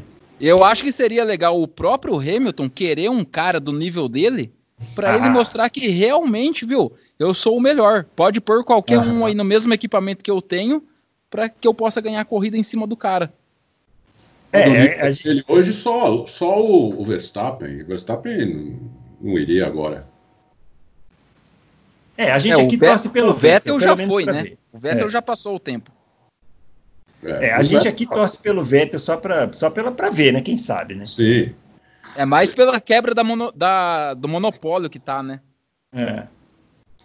Se eu fosse o Hamilton, eu, eu insistiria pro Totô trazer o Vettel. Se eu fosse o Hamilton, eu insistiria para ele fazer isso. Mas não sei se ele, não sei se ele fará. Uhum. Ó, o Anderson Vogel, com a compra de 10% da Williams pelo Toto Wolff e ele sendo chefe da Mercedes e com a Race Point como equipe satélite, não seria uma tentativa de ter mais força junto à FIA e à Liberty para dificultar mudanças em regulamentos? Ou seria mais uma estratégia para ter mais equipes para testar peças e projetos para a equipe mãe, no caso a Mercedes? É, Fábio, vai. Ah, muito obrigado, Adalto. Muito obrigado por fazer as vias do âncora aí. É, ele joga a pergunta no ar e quem pegar é dele, né? Ele é ótimo. É, hoje eu tô no pé dele. É, Ele, ele tá porque ele tá porque ele gosta de NASCAR. Ele começou a gostar de NASCAR só, ele começou não, a gostar não. de NASCAR só para me irritar. Eu assisto a NASCAR desde 2007, mas eu, é. eu, seus, os seus leitores têm razão, te apedrejaram lá. Você falou que vai falar disso ainda, estou esperando. Vamos, nós temos uma pergunta interessantíssima aqui, nós vamos falar disso. É, mas se, se, isso foi uma estratégia, saiu pela culatra. O, o... Quem foi que Anderson, fez a pergunta? Anderson. Porque não é preciso mais unanimidade. Aliás, eu até faço aqui um esclarecimento. Eu coloquei lá na página de perguntas, mas é sempre bom dizer no ar. Né, aquela discussão que nós tivemos aqui na semana passada, vocês tinham razão, a, a unanimidade é requerida. Embora, embora eu também tivesse certo, sabe? Aqueles que não admitem o erro de maneira nenhuma. Uhum. Os 60% é a nova regra para aprovação, também é verdade. Só que a unanimidade para o grid invertido, ela se aplica porque o grid invertido não é uma, uma medida, digamos, emergencial para a respeito do, do, do, coronavírus, digamos assim. Então, a, o que vocês falaram na semana passada procede. Tinha, a Mercedes realmente tem o poder, e teve, e o exerceu, de, de vetar o grid, o grid invertido. É, o que eu acho um subterfúgio da regra é, típico da Fórmula 1, mas enfim, está registrado a, a, a, a, correção da informação. E essa questão de. Eu, eu acho que. não acho O, o Toto Wolff ele, ele, pode até não continuar como dono da Mercedes. Eu acho que a compra das ações da Aston Martin envolve uma outra coisa. Talvez uma participação cada vez maior na equipe, talvez dirigir a equipe, é, talvez nada disso. É, mas ele não vai ficar para sempre na posição que ele está, porque ele tem uma ambição, ele quer, ele quer, ele quer crescer mais ainda, embora ele já seja até do, um dos donos da Mercedes mas o cara tem uma visão empresarial e quer, e quer dar outros passos. Então eu não acho que tenha sido. É, esse pensamento que o Anderson colocou, ele se aplica no modus operandi do passado mesmo. Né? Influência, votação, interfere aqui, interfere ali. Essa influência já foi mostrada, porque a Racing Point também não corroborou o grid invertido, que é uma, um escancaramento da, da, da influência política. A Racing Point não tem o menor motivo para não querer grid invertido. É, então a gente vai ver como é que o jogo vai ser jogado. Mas a unanimidade não é mais necessária para no futuro. E aliás, essa regra tem que acabar. Né? Essa regra de unanimidade é uma das piores heranças do Bernie Eccleston, que faz com que a Fórmula 1 não tenha poder sobre a própria Fórmula 1. Ela, ela decide uma, um caminho, mas ela não consegue implementar, porque ela não tem poder sobre ela mesma. Muito bem. O, essa aqui eu vou jogar para o Jackson, porque nós já falamos várias vezes, então é bom ter uma opinião diferente. O E2KK é, ele quer saber sobre a dupla da Ferrari, se a Ferrari vai conseguir lidar com seus dois pilotos, né, por eles serem jovens, e quer uma análise da dupla da McLaren, Daniel Ricciardo e o Lando Norris.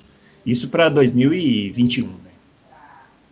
Eu acho que seria mais interessante se o Ricardo tivesse ido para a Ferrari, né? Ah, o Carlos Santos, o Carlos Santos pode ser um ótimo piloto, mas dá a impressão que ele não fez por onde para ter essa vaga. Não sei se vocês acompanharam aquele documentário da Fórmula 1 na Netflix. Aparece bastante sofrimento do Carlos Sainz, que pôde ficar sem equipe ali no final de 2018, teve que negociar bastante para continuar uhum. no grid. Mas assim, não é um piloto assim. Dá a impressão de ser muito mais é um bom piloto, mesmo. né? É, é um bom é, piloto, é um bom piloto. Mas a Ferrari é tipo tinha um que ter os melhores pilotos, né? É tipo um David Coulter, vai estar tá lá para um Valtteri Bottas. Agora você pegou pesado, agora acho que você foi muito cruel, eu acho que você jogou muito baixo aí nessa brincadeira. Hein? Mas se ele ganhar a quantidade de corridas que o Coulter ganhou, ele vai ter uma carreira muito boa. E eu acho que ele não vai ganhar. Porque a Ferrari vai. Uhum. A mesma pergunta que vocês fizeram com relação ao Hamilton, se a Mercedes precisa resguardar ele, a Ferrari está fazendo isso com, com o Leclerc. Então, ah, vamos colocar tipo assim, vamos colocar qualquer um ali é, vai ser um Ed Irvine da vida, vai. Ele tá maldoso, hein? Eu, eu acho que é, essa aí ele é pegou pesado. Adalto, você quer ver o Adalto discordar? O, Adalto, o Adalto até... Espera aí que o Adalto tá voltando pra cadeira. O Sainz, o Sainz vai, vai... Ele vai surpreender vocês. Mas tomara. Só eu isso. não, que eu já falei que essa eu embarco com o Adalto. Não, eu acho que ele vai me surpreender positivamente. Só que eu não acho que ele vai me surpreender do modo é, é, mesmo surpreendendo, eu acho que ele não vai fazer o que o Ricardo faria. Só isso. Agora, eu, eu aposto que ele vai me surpreender positivamente também. Tomara. Não é que a gente tá torcendo contra, que tipo assim, sim, na sim. pista ele não, não fez o, o porquê dele estar tá lá na Ferrari hoje. Concordo, concordo, concordo, concordo. Ele, ele, se, ele, se, ele tivesse o contrato renovado por mais cinco anos com a McLaren, era merecidíssimo. Eu jamais, ia, uhum. eu jamais ia questionar. Agora, essa vaga da Ferrari, é para mim, ela estava acima dele. Eu, neste momento. Se ele Ou, por exemplo, se ele tivesse se ele tivesse voltado para que ele era da, da Toro Rosso, né? Ele estreou acho que na Toro Rosso, né? Então se ele tivesse voltado para Red Bull agora no lugar do álbum, também seria também justo. Seria, também seria muito justo, seria, seria melhor ainda. Entre Albon e Sainz, eu hoje escolho o Sainz, sem dúvida Com nenhuma. certeza. Muito bem. O Jackson Pierre, é, Ó, se a. RBR. É, aí, ó, Xará. Se a RBR e McLaren não podem usar os carros antigos para praticar devidos, devido às trocas de fornecedores de motor, quais motores serão utilizados nos carros antigos que rodam nos eventos de divulgação? Nossa, hum, que boa pergunta, porque eu não faço a menor ideia. Você sabe isso, Adalto? Não, no evento de divulgação não tem problema, usa o motor É, o, o evento de divulgação Não, usa o mas é o motor seguinte, que tinha mas é o carro. seguinte, mas é isso aí, é o seguinte, eu até respondi isso no Twitter hoje, uma pessoa Ah. me perguntou. É, cada contrato é de um jeito. Tem equipe que faz um contrato em que ela fica com o motor antigo para ela, ela pode usar o motor antigo para fazer o que quiser. E tem equipe que assina contrato por período. Por exemplo, acabou o período tal, a data tal, não tem motor meu no seu carro, nem no carro boneca, que é como os carros de, de Uhum. eventos de rua são chamados. Então, cada contrato é de uma. A pergunta é muito legal mesmo, é muito boa. Sim, Mas sim. cada, cada contrato é de uma maneira. Tem contrato por período, tem contrato por usa nome, tem contrato que não usa nome, tem contrato que expõe na carenagem, tem outros que não, tem contrato que você pode ficar com o motor velho para você, enfim. é- é- é- cada, cada equipe assina, tem um acordo de uma maneira. Então a. Red Bull, com a briga que teve com a Renault nos últimos anos aí, a Renault recolheu todos os motores da Red Bull. Não sabemos, não sabemos qual é o contrato. É, a Mas- pessoa, é, mas é engraçado, porque a pessoa que me perguntou hoje à tarde perguntou justamente o caso da Red Bull. Né? No caso da Red Bull usar os motores Renault. É, pode ser até, até uma, uma modificação no contrato, pode ter um rompimento. Né? Se você rompeu o contrato por um, por um motivo ou por outro, você perde o direito a X, a Y. São aqueles detalhes contratuais que são as mil, miúças da Fórmula 1, né? Difícil da gente saber. É verdade. O Danilo Duarte, ele quer saber se a McLaren pode ter um carro desequilibrado em 2021, sendo que terá que adaptar a UP Mercedes em um chassi que não foi construído para ela. Você acha, Fábio? Ah, eu vou responder como a gente falou aqui uma vez. É, pode ser sim, pode ser um defeito, mas quem viu a Brown sabe que pode acontecer É. qualquer maluquice, né? Pode É acontecer de verdade. encaixar o motor e fica bem, fica, o motor tem uma distribuição de peso que encaixa com a do carro, enfim. É, é- é- agora é um motor projetado para o carro que não usa rake contra um carro que usa, né? Então isso aí, todo esse desenho é, é, pode ser um empecilho, mas existem os, os, os fenômenos que a gente viu, virou um carro campeão do mundo, um chassi que não foi projetado para o motor, de repente foi lá, encaixou, plugou e virou o melhor carro, do, pelo menos do começo daquela temporada. Claro, tinha o difusor, evidentemente, pesou muito, mas o motor encaixou muito bem com o chassi. A gente só vai descobrir, Danilo, quando a gente vê. É, é um empecilho? É, mas pode ser contornado de uma maneira que a gente não espera. É verdade. O Felipe Pereira, ele estava falando que o Rosberg comentou que pilotos que disputam corridas virtuais terão vantagens. Está dizendo que, o, que ele discorda veementemente, perguntando o que, que a gente acha. Eu, eu vi é, essa notícia, acho que foi até no Auto Race mesmo que, que publicaram. É, se vai ter vantagem ou não vai, a gente não sabe, mas todos os pilotos tiveram oportunidade de fazer as corridas virtuais. Não fizeram porque não quiseram, não é isso, Fábio? É, Alguns não quiseram, alguns a gente até contou o caso do Gasly que estreou agora, né? Ele estava num hotel em Dubai, não tinha como participar, Uhum. enfim, é, é, cada um com as suas. Teve os que não quiseram mesmo, como o Raikkonen, por exemplo, surpresa nenhuma. É, É. Mas eu, eu não entendi, o Adalto, o Jackson, se quiserem até, qual a vantagem que o piloto poderia levar? Ele tá, ele tá ali o quê? Apurando reflexo, agora acerto de carro, não tem absolutamente nada a ver. Se fosse o simulador das equipes, nas fábricas, aí era uma coisa. Agora, o, o jogo da Fórmula 1, ele é completamente, ele é completamente diversão. É exatamente nesse ponto que eu ia falar do simulador da fábrica, porque a gente sabe que o simulador da fábrica é o mais próximo possível do real. Agora, jogar o. É, é o jogo do Play 4, não é esse que eles estão falando? É esse que está sendo usado. É, né? é o Tá usado jogo da Então, Codemasters. o é. Inclusive o Hélio falou na transmissão da Indy que não vê, é, é totalmente diferente a, a, a direção no simulador para a corrida real. E o Matheus confirmou isso. Então, como não é o simulador oficial da fábrica, e outra, o jogo tá lá e qualquer um pode jogar a hora que quiser. Sim. É, pois é. Não, o simulador. O Dixon saiu do carro no Texas e falou: muito do nosso trabalho aqui hoje foi, foi feito no nosso simulador. Ou seja, o simulador das equipes é outro jogo para usar um, para fazer uma É caracterização que das não dá nem um para jogo de chamar de palavras. jogo, né? É, É, não dá nem para é saber. porque você não captou o meu jogo de palavras sensacional É, genial. é, isso foi genial, é. Ele está afiadíssimo. Ele está afiadíssimo. Ó, vamos lá. O, posso fazer uma correção aqui na pergunta que ele fez, que o Totó comprou 10% da Williams, com, não é 10, é, é 5. 5%. Muito bem. Peraí, mas peraí, da Williams ou da Racing Point nós estamos falando? Williams, Williams. Ah, tá. Da Williams. Não, da Racing Point ele não comprou nada. Zero. Ele não tem nada na não, Racing. Ele, não, ele tem ação da Aston Martin, né? Da Aston da Martin. Fórmula é. 1 da empresa ele tem, né? É. é. Ó, o Horácio Monsalvo, com as suas perguntas sempre que não dá muito para saber o que ele está falando, ele está falando assim, hoje é um dia além da imaginação. Horácio, Horácio hoje é um dia solidariedade além... a você, Horácio. Jamais você Olha o que ele está falando. Hoje é um dia além da imaginação. Finalmente teremos o Louco 57. Pergunta: é mais fácil saber notícias clínicas do Schumacher vigarista ou sobre o verdadeiro Louco 57, porque eu não entendi nada, então não sei qual é a relação. Esse não é o Louco 57, esse é o Louco É, nossa, esse é o Louco 56. É, esse é o 56, o Horácio está ansioso. É, ele está ansioso. É, o último Louco 57 não aconteceu, pulamos para o 58. É, ficou, o ficou... Mário Sérgio, Mário Sérgio quer saber... História, né? Deve ter quebrado o pau, brigado com alguém. Eu, é, esse 57 deve ter, deve ter alguma história de bastidor deve aí que a gente. Ele vai contar. Ele vai contar. O Mário Sérgio, ele está falando que, primeiramente, queria dizer que viu o Café com Velocidade pela primeira vez. E, para minha surpresa, uma pergunta que eu fiz foi respondida lá também. Falou que o Fábio vai saber a origem da pergunta. Para ser considerado campeonato mundial, a Fórmula 1 precisa sair da Europa se tiver só mais um continente atrelado, já conta como mundial? Se tiver só ah, na Europa, o cara seria campeão europeu? Ou só cortaria o nome mundial do título? Eu, eu, eu coloquei isso no Twitter hoje. Uhum. É, a Fórmula 1 vai reconhecer como campeão mundial, nisso aí eu até, até, até um certo ponto eu entendo, porque vamos lá, se acontecer só as, oito corridas que ela anunciou, é uma possibilidade cada vez menor, convenhamos, mas é uma possibilidade que existe.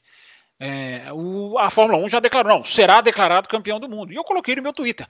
Ok, quer declarar como campeão, declara. Mas não é campeão do mundo, é campeão da Europa. Nós vamos ter o primeiro campeão europeu de Fórmula 1 da história.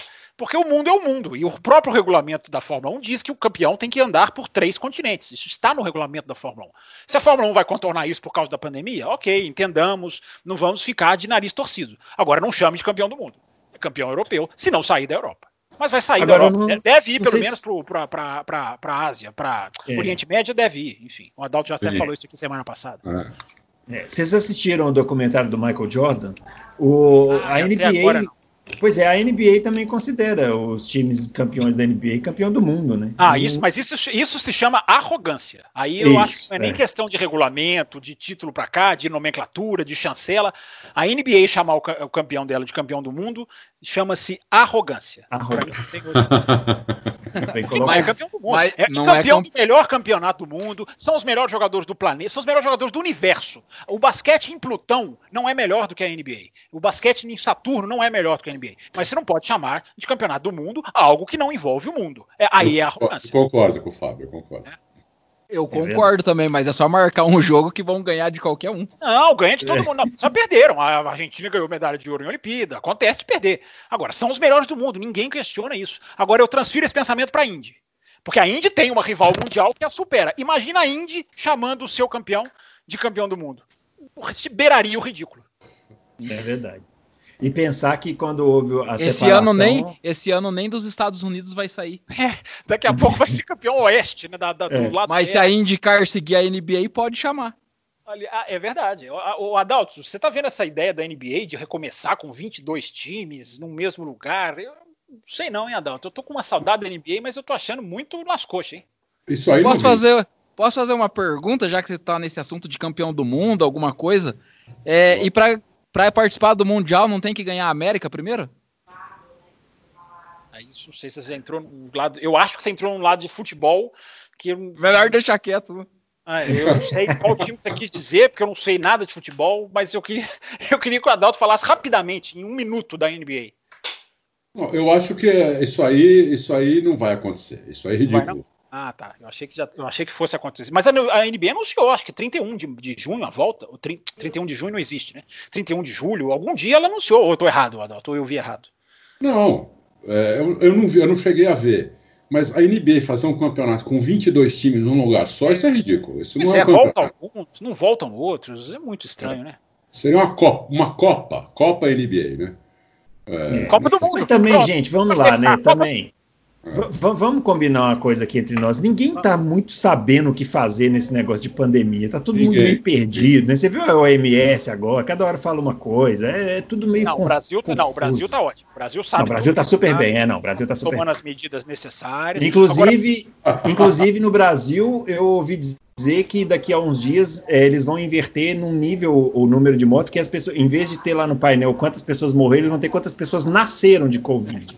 Ah, é, que legal. já começar a reverter. É, o Brasil é o único país do mundo que está abrindo sem fechar. É, Isso, então, é exatamente. Agora, essa, rapidinho, só para a gente voltar aqui para o nosso.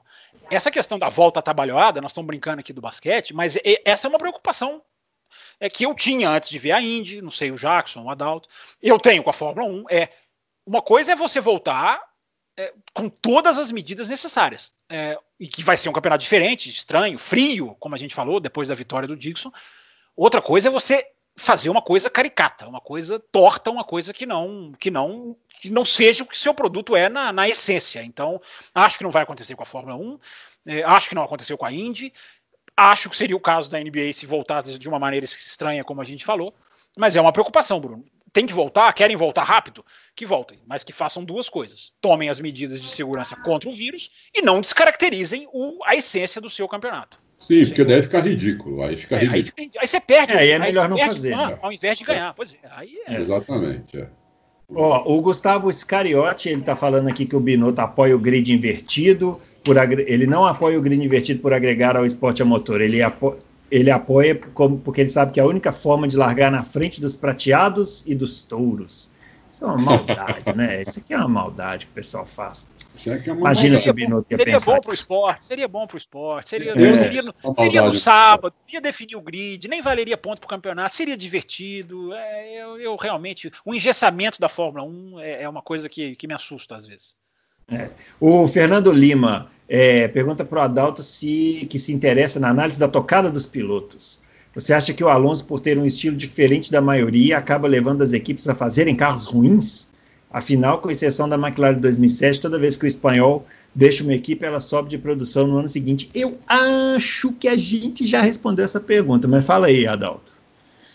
É, o Alonso deixa o carro muito dianteiro, e aí você tem a maioria dos pilotos que não gosta de guiar o carro assim, e fica ruim para eles. E no ano que vem, no ano seguinte, quando o Alonso sai, tem que mudar completamente o carro. E o, e o, o companheiro de equipe do Alonso sofre demais com isso. A única equipe que não fez isso foi a McLaren e deu todo aquele problema lá na, na, em 2007. Né? Uhum. A McLaren tinha o carro já pronto, né? O Alonso era o primeiro ano dele, primeiro do Hamilton. Ela falou: o carro, a McLaren mostrou o carro para os dois e falou: o carro é esse. Entendeu? O carro é esse, é um carro neutro. Vocês, vocês se virem com o carro. O Alonso teve aquele problema. Uhum. É isso. Muito bem. O. Hum, cadê aqui a pergunta? Plínio Rodrigues, boa noite, louco. Será que o Alonso está considerando voltar para a Renault em 2021, mesmo como coadjuvante, para trabalhar em conjunto com a equipe na construção de um bom carro, com as novas regras que lhe permita voltar a brigar por vitórias e título em 2022? Será? o Adalto. Essa história do Alonso é, evoluiu alguma coisa da última semana para cá? Não, né? Não, não evoluiu, não. Não evoluiu. Ô, ô Jackson, o Alonso vai para as 500 milhas esse, esse ano ou, ou, isso ainda não está definido? Se tiver, tá né, certo. 500 milhas. Tá certo, ele vai sim. Tá Mesmo tá mudando a data, ele está confirmado. No carro McLaren, né, né, né, Na McLaren é Arrow, McLaren é SP. McLaren foi bem discretinha, tem, né? Nessa, tem uma, nessa... Só, só, uma informação, que tem uma chance, mas se essa chance, por causa da pandemia, reduziu, era dele fazer o grande prêmio de Indianápolis misto. E parece uhum. que ele não vai fazer essa, essa, decisão, não é, Jackson? Essa decisão foi revertida, mas ele estava próximo de fazer é, esse acerto também. É, eu confesso que essa informação eu nem cheguei a ver, que ele só tinha sido confirmado na Indy 500 mesmo. É, mas é, ele tá só, ele, confirmado mesmo, ele está só na Indy 500. Uhum. Qual que era a é pergunta anterior? Não é isso, se o, o Alonso está considerando voltar para a Renault em 2021 como coadjuvante para trabalhar em conjunto com a equipe para 2022. Não, acho que foi da McLaren, discreta. Ah, da McLaren, é, a McLaren foi mais discretinha, né? Foi bem, bem discreta, tá devendo. Tá devendo é. e o Oliver Eskel só chegou em oitavo porque o as duas Rei Hall não correram, o Power teve problema, o Ross e o Hunter Ray tiveram um problema. Se fosse em condições normais, ele teria estreado em 12 segundo, 13 terceiro. O que, que, você acha uhum. desses dois, Jackson? Você acha que esses dois têm o. O Patrício Howard é muito bem cotado, né? Ele muito bom foi... piloto. Muito pois bom é, piloto. É uma aposta que vale, na sua opinião? Vale bastante. Só que o carro parece que não vai, sabe? Parece que desde quando a chegou a Arrow, a Arrow ano passado, o Marcus Ericsson e o James Hinchcliffe não daram nada. E vocês falaram aí da questão da frieza dessa volta da, dos esportes no, na pandemia. Sorte que foi o Dixon que ganhou, porque o Dixon já tinha comemorado 46 corridas. Imagina se tivesse sido um piloto que nunca ganhou corrida, ele não poder comemorar. É verdade. É verdade. Aliás, aliás o, Dixon, o Dixon pergunta no rádio, não sei se vocês perceberam, na hora que ele cruza a linha de chegada, ele pergunta: posso fazer um zerinho, Donut, né? Ele posso fazer um zerinho? aí, aí o engenheiro dele fala: não precisa, não, não vamos, não vamos fazer isso aqui. com o nosso motor, não tem ninguém aqui. É. Aí o Dixon não faz. Mas é curiosa a uhum. troca de mensagens depois da corrida. Legal. O Eric Bernardes, ele está comentando sobre o Hamilton ter um companheiro forte, se não seria melhor é, ele, ele, se ele não se fortaleceria com um companheiro forte. A gente já comentou aqui, quando a gente falou lá da questão do Vettel no Hamilton. Uh, o Paulo Brificado, tendo em vista o grande lapso temporal entre a pré-temporada e a primeira corrida do ano, é, se a gente saberia dizer como seria a fiscalização da FIA quanto a modificações por parte das equipes nos carros e nas unidades de potência.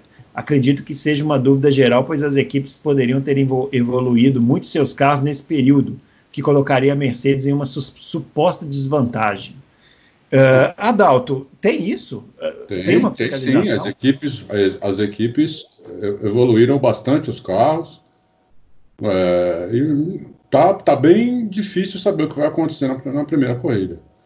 É, eles passaram o tempo todo trabalhando em casa, projetando tudo, estão já na fábrica, e algumas coisas eles vão colocar no carro. Como a Mercedes, uhum. por exemplo, vai colocar um motor novo, né, é, que tem um potencial de 50 cavalos. Só aí já. É, olha que absurdo a diferença. E, uhum. e, todas as outras também. A Red Bull já, já fez a modificação no carro, a Ferrari já fez um monte de modificação no carro. Nós até colocamos as modificações que vão vão aparecer, algumas modificações que vão aparecer. Então, é, podia chegar na Áustria, eu, eu não acho tão provável assim, mas pode chegar na Áustria a gente ter uma surpresa aí, viu? Pode Agora, isso é, isso é, home office puro, né, Adalto? Porque é impressionante quantas modificações para fábricas que abriram a semana passada, né? É, é home é office puro, né? É impressionante mesmo. Agora, pode, a modificação pode também dar, dar errado, né? É verdade. Então, eles vão, o que, que eles vão ter que fazer? Esses que fizeram bastante modificação, eles vão ter que levar o carro uh, da pré-temporada e as modificações. Né? É, e vão ter que testar as duas coisas para ver qual está melhor. Porque pode e ser que a modificação leve o carro para trás. Acontece isso às vezes. Verdade, é verdade, é verdade. Eu não gosto de prever futuro. Não gosto, mas eu acho, desconfio, que nós vamos ter uma sexta-feira na Áustria bem movimentada na pista, hein? Um treino sexta-feira. Nossa, vai, vai sair todo mundo vazia. ao mesmo tempo, é, é, verdade. Não vai ter pista vazia, não. Não vai mesmo. Ó, é. Vamos lá, eu caí aqui, o pessoal está me alertando, caí aqui na, na pegadinha do Paulo. Ele eu, é muito amigo do doutor Jalim, viu, o, o Adalto? Então, doravante, ele será chamado de doutor Paulo nas próximas perguntas que ele fizer, porque evidentemente que a pessoa que faz um doutorado, é, ela, né, ela precisa ser reconhecida como tal. O Vinícius, é, nas rodadas duplas no mesmo circuito, é, sabe me dizer se o fim de semana terá o formato normal, três treinos livres, qualify e corrida, ou, se, ou já que será na mesma pista, será, terá algo diferente? É, é, já tem isso definido, Fábio? É, deixa eu responder isso rapidinho, porque eu estou lendo sobre isso. É, eles estão discutindo, ainda podem mudar, é, ainda querem colocar coisas que sejam alguma modificação. Há resistência em algumas e outras não, não, não sei como estão andando, mas eles estão tentando. A Fórmula 1 precisa fazer alguma coisa para diferenciar essas corridas, não é, gente? Pelo menos para fazer é. alguma coisa nova. É. Porque já pensou se a gente começa a ter resultados repetitivos? O tanto que é, isso porque... fica ruim. Então, mudar, nem que seja tirar sexta-feira. Que oportunidade melhor do que 2020 para fazer tanta coisa e tirar a sexta-feira, ou pelo menos reduzi-la, é, remanejá-la, é, pode ter um impacto na corrida. Imagina a Fórmula 1, Bruno. Faz, vai fazer o primeiro final de semana na Áustria, normal. Para que três horas de sexta-feira, cinco dias depois? Não tem a menor necessidade. Tem que fazer alguma coisa diferente. Se a Fórmula 1 não aproveitar essa oportunidade, vai ser o maior exemplo de engessamento de um campeonato, de uma cultura que eu já vi na vida. É, Mas vocês um acreditam nesse... Vocês ah, acreditam nesse, nesse, rompimento de tradição histórica que tem? Eu acredito. A, a, Liberty quer e a FIA quer. Eles querem, não é que eles querem fazer maluquices, mas alguma coisa diferente eles têm que fazer. Alguma mudança no formato no sábado. É, eu acho que a hora é agora, Jackson. É, é, é, um momento, é um ano estranho, esquisito, torto. É, vamos testar. Se não deu certo. Eu, eu não vai, acredito. Ninguém vai. A, a única coisa que eu acredito vai. é que eles vão mudar os nomes do GP lá, igual colocaram. GP não, de 70 sim. aniversário, GP da Inglaterra, sim. só isso, mais nada. Não, eu acho que eles vão mudar. Eu acho que, eu acho que a Liberty está muito ciente disso. E se não fosse a resistência das equipes, o grid invertido já estava, de, de, uma equipe, né? O grid invertido já tinha sido implementado. Você quer, uma que, você quer uma quebra de tradição maior do que inverter um grid no sábado no lugar de uma classificação? É, a, a, ideia está certa. Eles não têm os mecanismos para implementar. Isso é, isso é que é decepcionante. É, com isso aí você respondeu. O Gil também está preocupado se a Fórmula 1 não corre o risco de ficar imprevisível na corrida, ficar previsível na corrida 2. É isso, né? Tomara que é. eles procurem. Ainda podem, é, ainda podem nos é. próximos dias saírem novidades. Vamos ficar atentos. É. Romeu Silva Las Casas, boa tarde. Esse haverá. É ouvinte, esse é ouvinte de quatro costados. Esse é. Haverá transmissão da Fórmula 2 em algum canal de TV? Eu não tenho essa informação. A Sky Sports vai transmitir, Romeu. A Sky Sports tá, pode ficar tranquilo que ela vai transmitir. É, mas e os brasileiros? Você sabe, Adalto? Não, pelo que eu apurei, vai, vai transmitir tudo. Vai transmitir. O Sport TV vai transmitir como transmitia antes. Entendi. Oh, mas peraí, mas vi... o Sport TV tinha, tinha perdido os direitos. Houve alguma mudança? A Fórmula 2 não estava na Fox Sports. Pois é, a é, Fórmula 2 tinha tô... caído até no. Acho que ela tinha, tinha, tinha até, Não sei se ela caiu no Dazon, mas enfim, ela estava. Tava no, Dazon. Tava no Dazon. Dazon, né? Pois é, ela. ela ah, tá. é, a, a, eu tô brincando aqui da TV inglesa, mas a pergunta é pertinente. É, é uma categoria. Não, é porque pode não eu me lembro que foi... vai ter três brasileiros, hein? Três brasileiros. É, não, mas é, é porque eu me lembro que foi pro Fox Sports, mas o Sport TV continuou transmitindo. Ah, então eu não é? sei ah. se Entendeu? Então eu não, eu não sei se eu não sei se eles vão continuar nessa dobradinha, se o Dazon entrou. Vamos procurar e a gente traz na semana que vem essa, essa informação aqui. É, o Vinícius de Oliveira, gostaria de saber a opinião de você sobre o futuro dos motores. Tem a impressão que os biocombustíveis e uma tecnologia elétrica mais barata seria viável, além de ser um retorno financeiro para as montadoras caso utilizem nas ruas. É, a gente estava comentando aqui mais cedo né, sobre é, os motores híbridos na Indy, né, que poderiam, é, que poderiam é, atrair montadoras para lá, né? Então seria, é, acho que o futuro é esse aí, né, Adalto? Sim, o futuro é esse. O futuro é, é ir para o híbrido primeiro, depois para o elétrico, é, um carbono zero, entendeu? Esse aí é o futuro. Qualquer coisa diferente disso é, não, não, não, vai acontecer, entendeu? O que pode acontecer agora é por causa dessa pandemia mundial, esse problema todo, é tudo isso ser um pouco adiado. Né? Uhum. Um pouco, vai ficar um pouco mais para frente, porque tudo custa dinheiro para desenvolver, para trocar frota, para tudo, né? Mas é, o, o, o, futuro é esse, não tem dúvida nenhuma. Muito bem, ó. Só, só, ah. eu repito o que falei aqui. A chance da Fórmula 1 adiar o seu novo carro para 2023 essa chance para mim não pode ser descartada. Seria lamentável, mas é uma chance que ainda, ainda existe. É. O Isras, última pergunta aqui. Pergunta para o Bruno Aleixo. Gostaria de saber por que ele não gosta de rally. Ai, meu não, mas Deus que absurdo isso. Você, você falou isso na sua resposta aos seus ouvintes. Você não gosta de rally, você não, não gosta, eu, de quê? Falei, ah, tirando o Alonso Jr. e Johnny Herbert. E o capacete Ai, do Alonso. O capacete, que é o mais fácil. Jackson, você foi perfeito. A sua melhor frase no programa. É o capacete mais banal de todos. Ora, Mas é maravilhoso. O Malborão faz um sucesso nas pistas que vocês não têm noção. Olha, o negócio é o seguinte, gente. O, capacete, lá... do, o capacete do Alonso Júnior é a primeira atividade que as crianças aprendem a desenhar no, a pré-escola. É mais fácil que do Rio. Ai, meu Deus.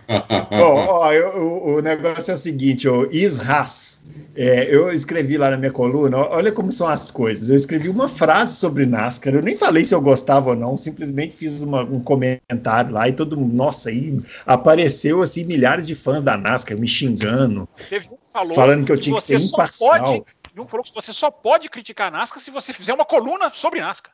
Isso, exatamente. É. você não pode criticar a NASCAR. É, é. Aliás, eu aprendi conceitos interessantíssimos nessa discussão. Por exemplo, opinião imparcial. Não sei se nos nossos anos de jornalismo lá, não sei se você teve contato com esse conceito, Fábio Campos, opinião imparcial. Esse eu, eu, eu acho exerço, que eu exerço esse conceito aqui toda terça-feira. Opinião é, claro. Toda...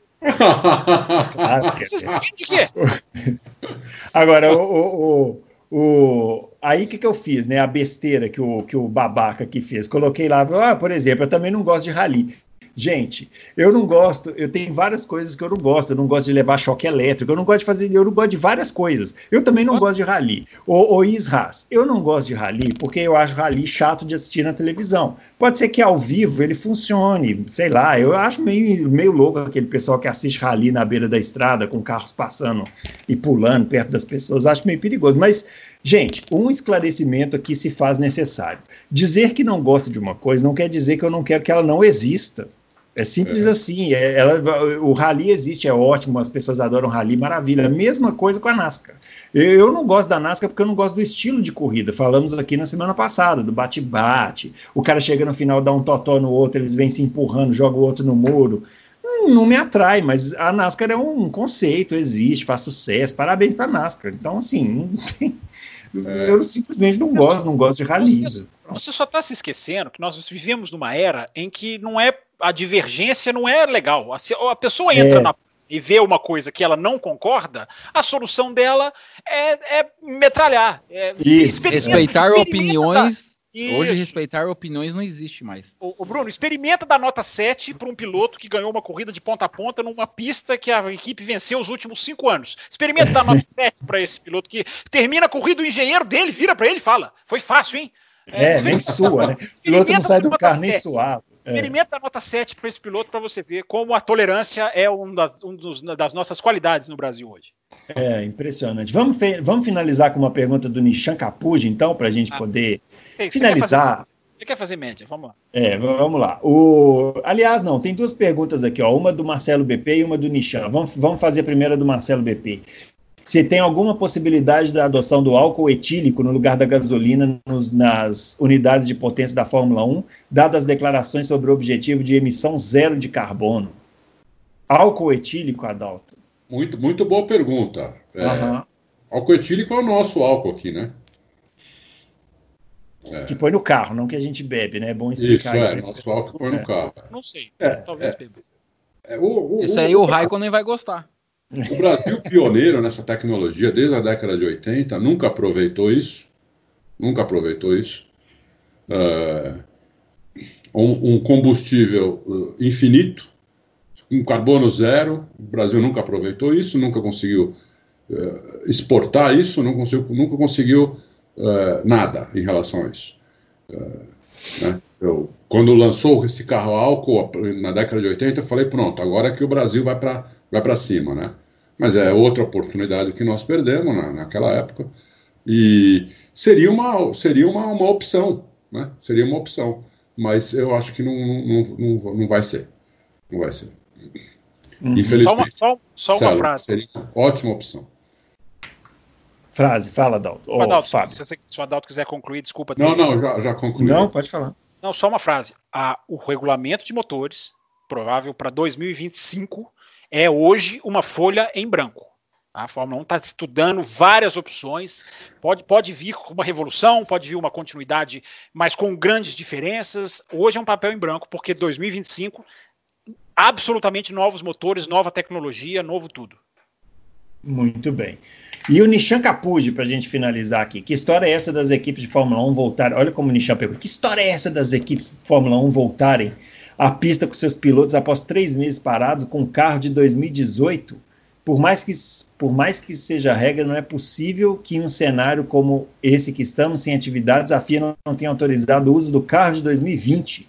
Até porque porque estamos aguardando a temporada de 2020 começar esses testes de readaptação dos pilotos após meses parados. Ele está ele tá dizendo que ele está querendo que os pilotos voltem para os testes com os carros atuais e não os carros de Nishan, 2018. Mas, Nishan, aí você vai ficar bravo comigo, Nishan. Umas vão poder e outras não. Aí não, Nishan. Aí, aí você volta a favorecer quem tem dinheiro. Aí não dá, Nishan. Como assim? Ele, ele não pede para todo mundo voltar com o, mesmo, com o carro desse ano? Não, ele está falando dos testes que, vão, que a Mercedes está fazendo. Teste agora. É, então, mas o teste, todo mundo com o carro desse ano devia poder. É isso que ele está falando, não é? É. Mas é, é que só está fazendo esse teste quem tem dinheiro para levar o carro para a pista, equipe para a uhum. pista, transporte. Uhum. Tem gente que nem vai fazer, é isso. então só a Mercedes e a Ferrari anunciaram é. testes, ou seja, o Williams uhum. não tem dinheiro nem para abrir o portão da garagem, pelo que a gente está vendo. Então, então, é, ô Nishan, se você liberar 2020, você dá uma vantagem para Mercedes e para Ferrari que outros não vão ter. É, eu já questiono o carro de 2018, você vai ficar bravíssimo agora comigo. É, para mim não tinha que entrar ninguém na pista, vai todo mundo para a Austrália com, um, com a ferrugem nos braços igual e com todas as condições iguais. Porque cá entre nós, né, Nishan? Nós conhecemos esse mundo. Vai botar o carro de 2018 na pista? Alguma coisa de 2020 está ali, está sendo testada, está sendo programada, está sendo ajustada. Então, para mim não tinha que entrar ninguém na pista. Muito bem, senhores, é isso. Estamos chegando ao final da nossa edição 56, né? Não é a 57 ainda do Horácio Salvo, não, é a 56. Semana que vem vai ter programa. Eu só posso agradecer. Tô com essa dúvida. Tô com essa dúvida. Vai, vai ter programa, claro. Como não? O, eu só posso primeiro agradecer ao Jackson é, pela presença aqui. Legal, muito legal. É, abrilhantou o programa, falamos bastante da Fórmula Indy. Fala para nós, ô, Jackson, os endereços aí do seu blog, do seu canal, da sua página no Facebook, Twitter. O pessoal ia acompanhar, porque, olha, vale muito a pena acompanhar, o, principalmente o canal no YouTube do blog da Índia. Eu sou. Você já falou várias vezes aqui, né, Bruno? É, eu falo. É, é um trabalho espetacular que vocês fazem lá, que você faz. E a, além da memória né, que, que é trazida com as transmissões antigas e tudo, tem também o trabalho atual, né, com os vídeos atuais, com esse conhecimento todo que você desfilou aqui da categoria, né, que é praticamente uma enciclopédia. Então, queria primeiro te agradecer e pedir para você passar aí para o pessoal os, os, os, endereços lá do seu, dos seus conteúdos. Pô, eu que agradeço aí a oportunidade de estar aqui, como eu disse no início do programa, né? O Auto Racing foi um dos primeiros sites que eu entrei quando eu acessei a internet, lá para maio, junho de 2001. É, na época, eu acho que era Auto Race, Super Licença e Amigos da Velocidade. Eram os três sites assim que, que acessava. E o nosso blog da Indy é só jogar no Google lá, blog da Indy, já vai no YouTube, blog da Indy, no Facebook, blog da Indy também. E no Twitter, blog da Indy. Maravilha. Eu fiquei muito aí. feliz com a sua participação aqui, Jackson, não só pela sua qualidade, como por me defender. Porque eu nunca, eu sempre fui minoria. Nós estamos numa época do mundo em que as minorias precisam ser protegidas e eu sempre fui minoria aqui nesse programa. Pela primeira vez eu tive aqui 2 a 2 Pela primeira vez ficou 2 a 2 então, não, pegou, se, o, se o Bruno gostasse do capacete do Gil, que era simples também, mas um pouco mais bonito, né? Ai, meu Deus do o céu. capacete do Mas, gente, essa questão é da, da pré-escola. E o, o capacete do Gil é do segundo aninho. Mas esse, essa questão do capacete não é isso, é porque é uma admiração ao piloto que se estende ao capacete. Vocês também não entendem, vocês não captam nada. Que Capta isso, que absurdo. É. Muito bem, pessoal, é isso. Não, Muito obrigado. Também, Oi. Deixa eu agradecer, o, deixa eu agradecer Fala, o Jackson também. Claro. É, o Jackson é um filho do Auto Racing, né? É, que foi fazer o blog da Indy. Também, eu também sempre achei muito bom. Eu acho que é a melhor coisa sobre Indy que tem no Brasil há muitos anos. E parabéns, Jackson, e obrigado por ter, por ter vindo aqui hoje. Ah, valeu, obrigadão. E só para lembrar, acho que em 2010 eu, a, eu fui a única vez que eu fui numa corrida da Indy, né? E daí a gente conseguiu a credencial de imprensa lá, como blog mesmo. Acho que foi o único blog uhum. que foi, foi credenciado. E, Legal. A gente ah, é, é, bem diferente da estrutura de um site, né? Então, na verdade, o blog sou só eu, né? E que, é. e, que, e que, prazer que é ir numa corrida de Indy, né? E quem não, quem não foi poderia ter tido a oportunidade. Agora a gente ah, provavelmente sim. não vai ter Bastante, no o... Brasil tão cedo, mas era uma delícia. O Bruno acabou de falar aí com relação a ah, de não gostar de rally, mas se tiver no ao vivo é diferente. Eu acredito que qualquer esporte a motor, você assistindo uma corrida de kart no local, é totalmente diferente do que vê na, na tela, né? Dia que o Bruno assiste é. NASCAR ao vivo, ele muda a opinião dele. o cheiro, o barulho, é coisa é, é muito sim, Sensorial, sensorial, é uma experiência o, sensorial. O, o, Bruno, você tem que ir lá para Richmond assistir NASCAR, aquele ovalzinho de uma Vou milha. Lá. Nós vamos lá, Dalton, nós vamos, nós, vamos, nós vamos alugar um motorhome, vamos lá para Richmond, vamos sentar lá e tomar um uísque sem gelo. Ah, e se homenagem... tiver a corrida, se tiver as 500 milhas, a gente faz um, um material especial aí para Auto Racing. Ah, legal. Ah, fechado, oh, beleza. Agora Maravilha. Sim. Aos 46 aí, do é. segundo tempo, breaking news. É breaking news. É, é só torcer pro, agora é só torcer pro Trump abrir a fronteira o Brasil ah. melhorar e ter público, não, né? Mas o Brasil tá é bem. pouca coisa que precisa. O Brasil tá ótimo. Nosso presidente é, tá conduzindo tudo legal, tá? bacana. Não, vocês é. não falem de política, hein? Porque vocês falaram é. de racismo aqui semana passada, falaram, disseram para vocês não falarem de política aqui. Ora, que que é, é verdade. Opiniões políticas nós demos aqui. Encerra, ah, o programa, Bom, encerra o programa, pelo amor de Deus. É, chega. Gente, muito obrigado. Foi um prazer, então. Um ótimo programa. A gente volta na semana que vem com a edição 57. Um grande abraço para todos vocês e até lá.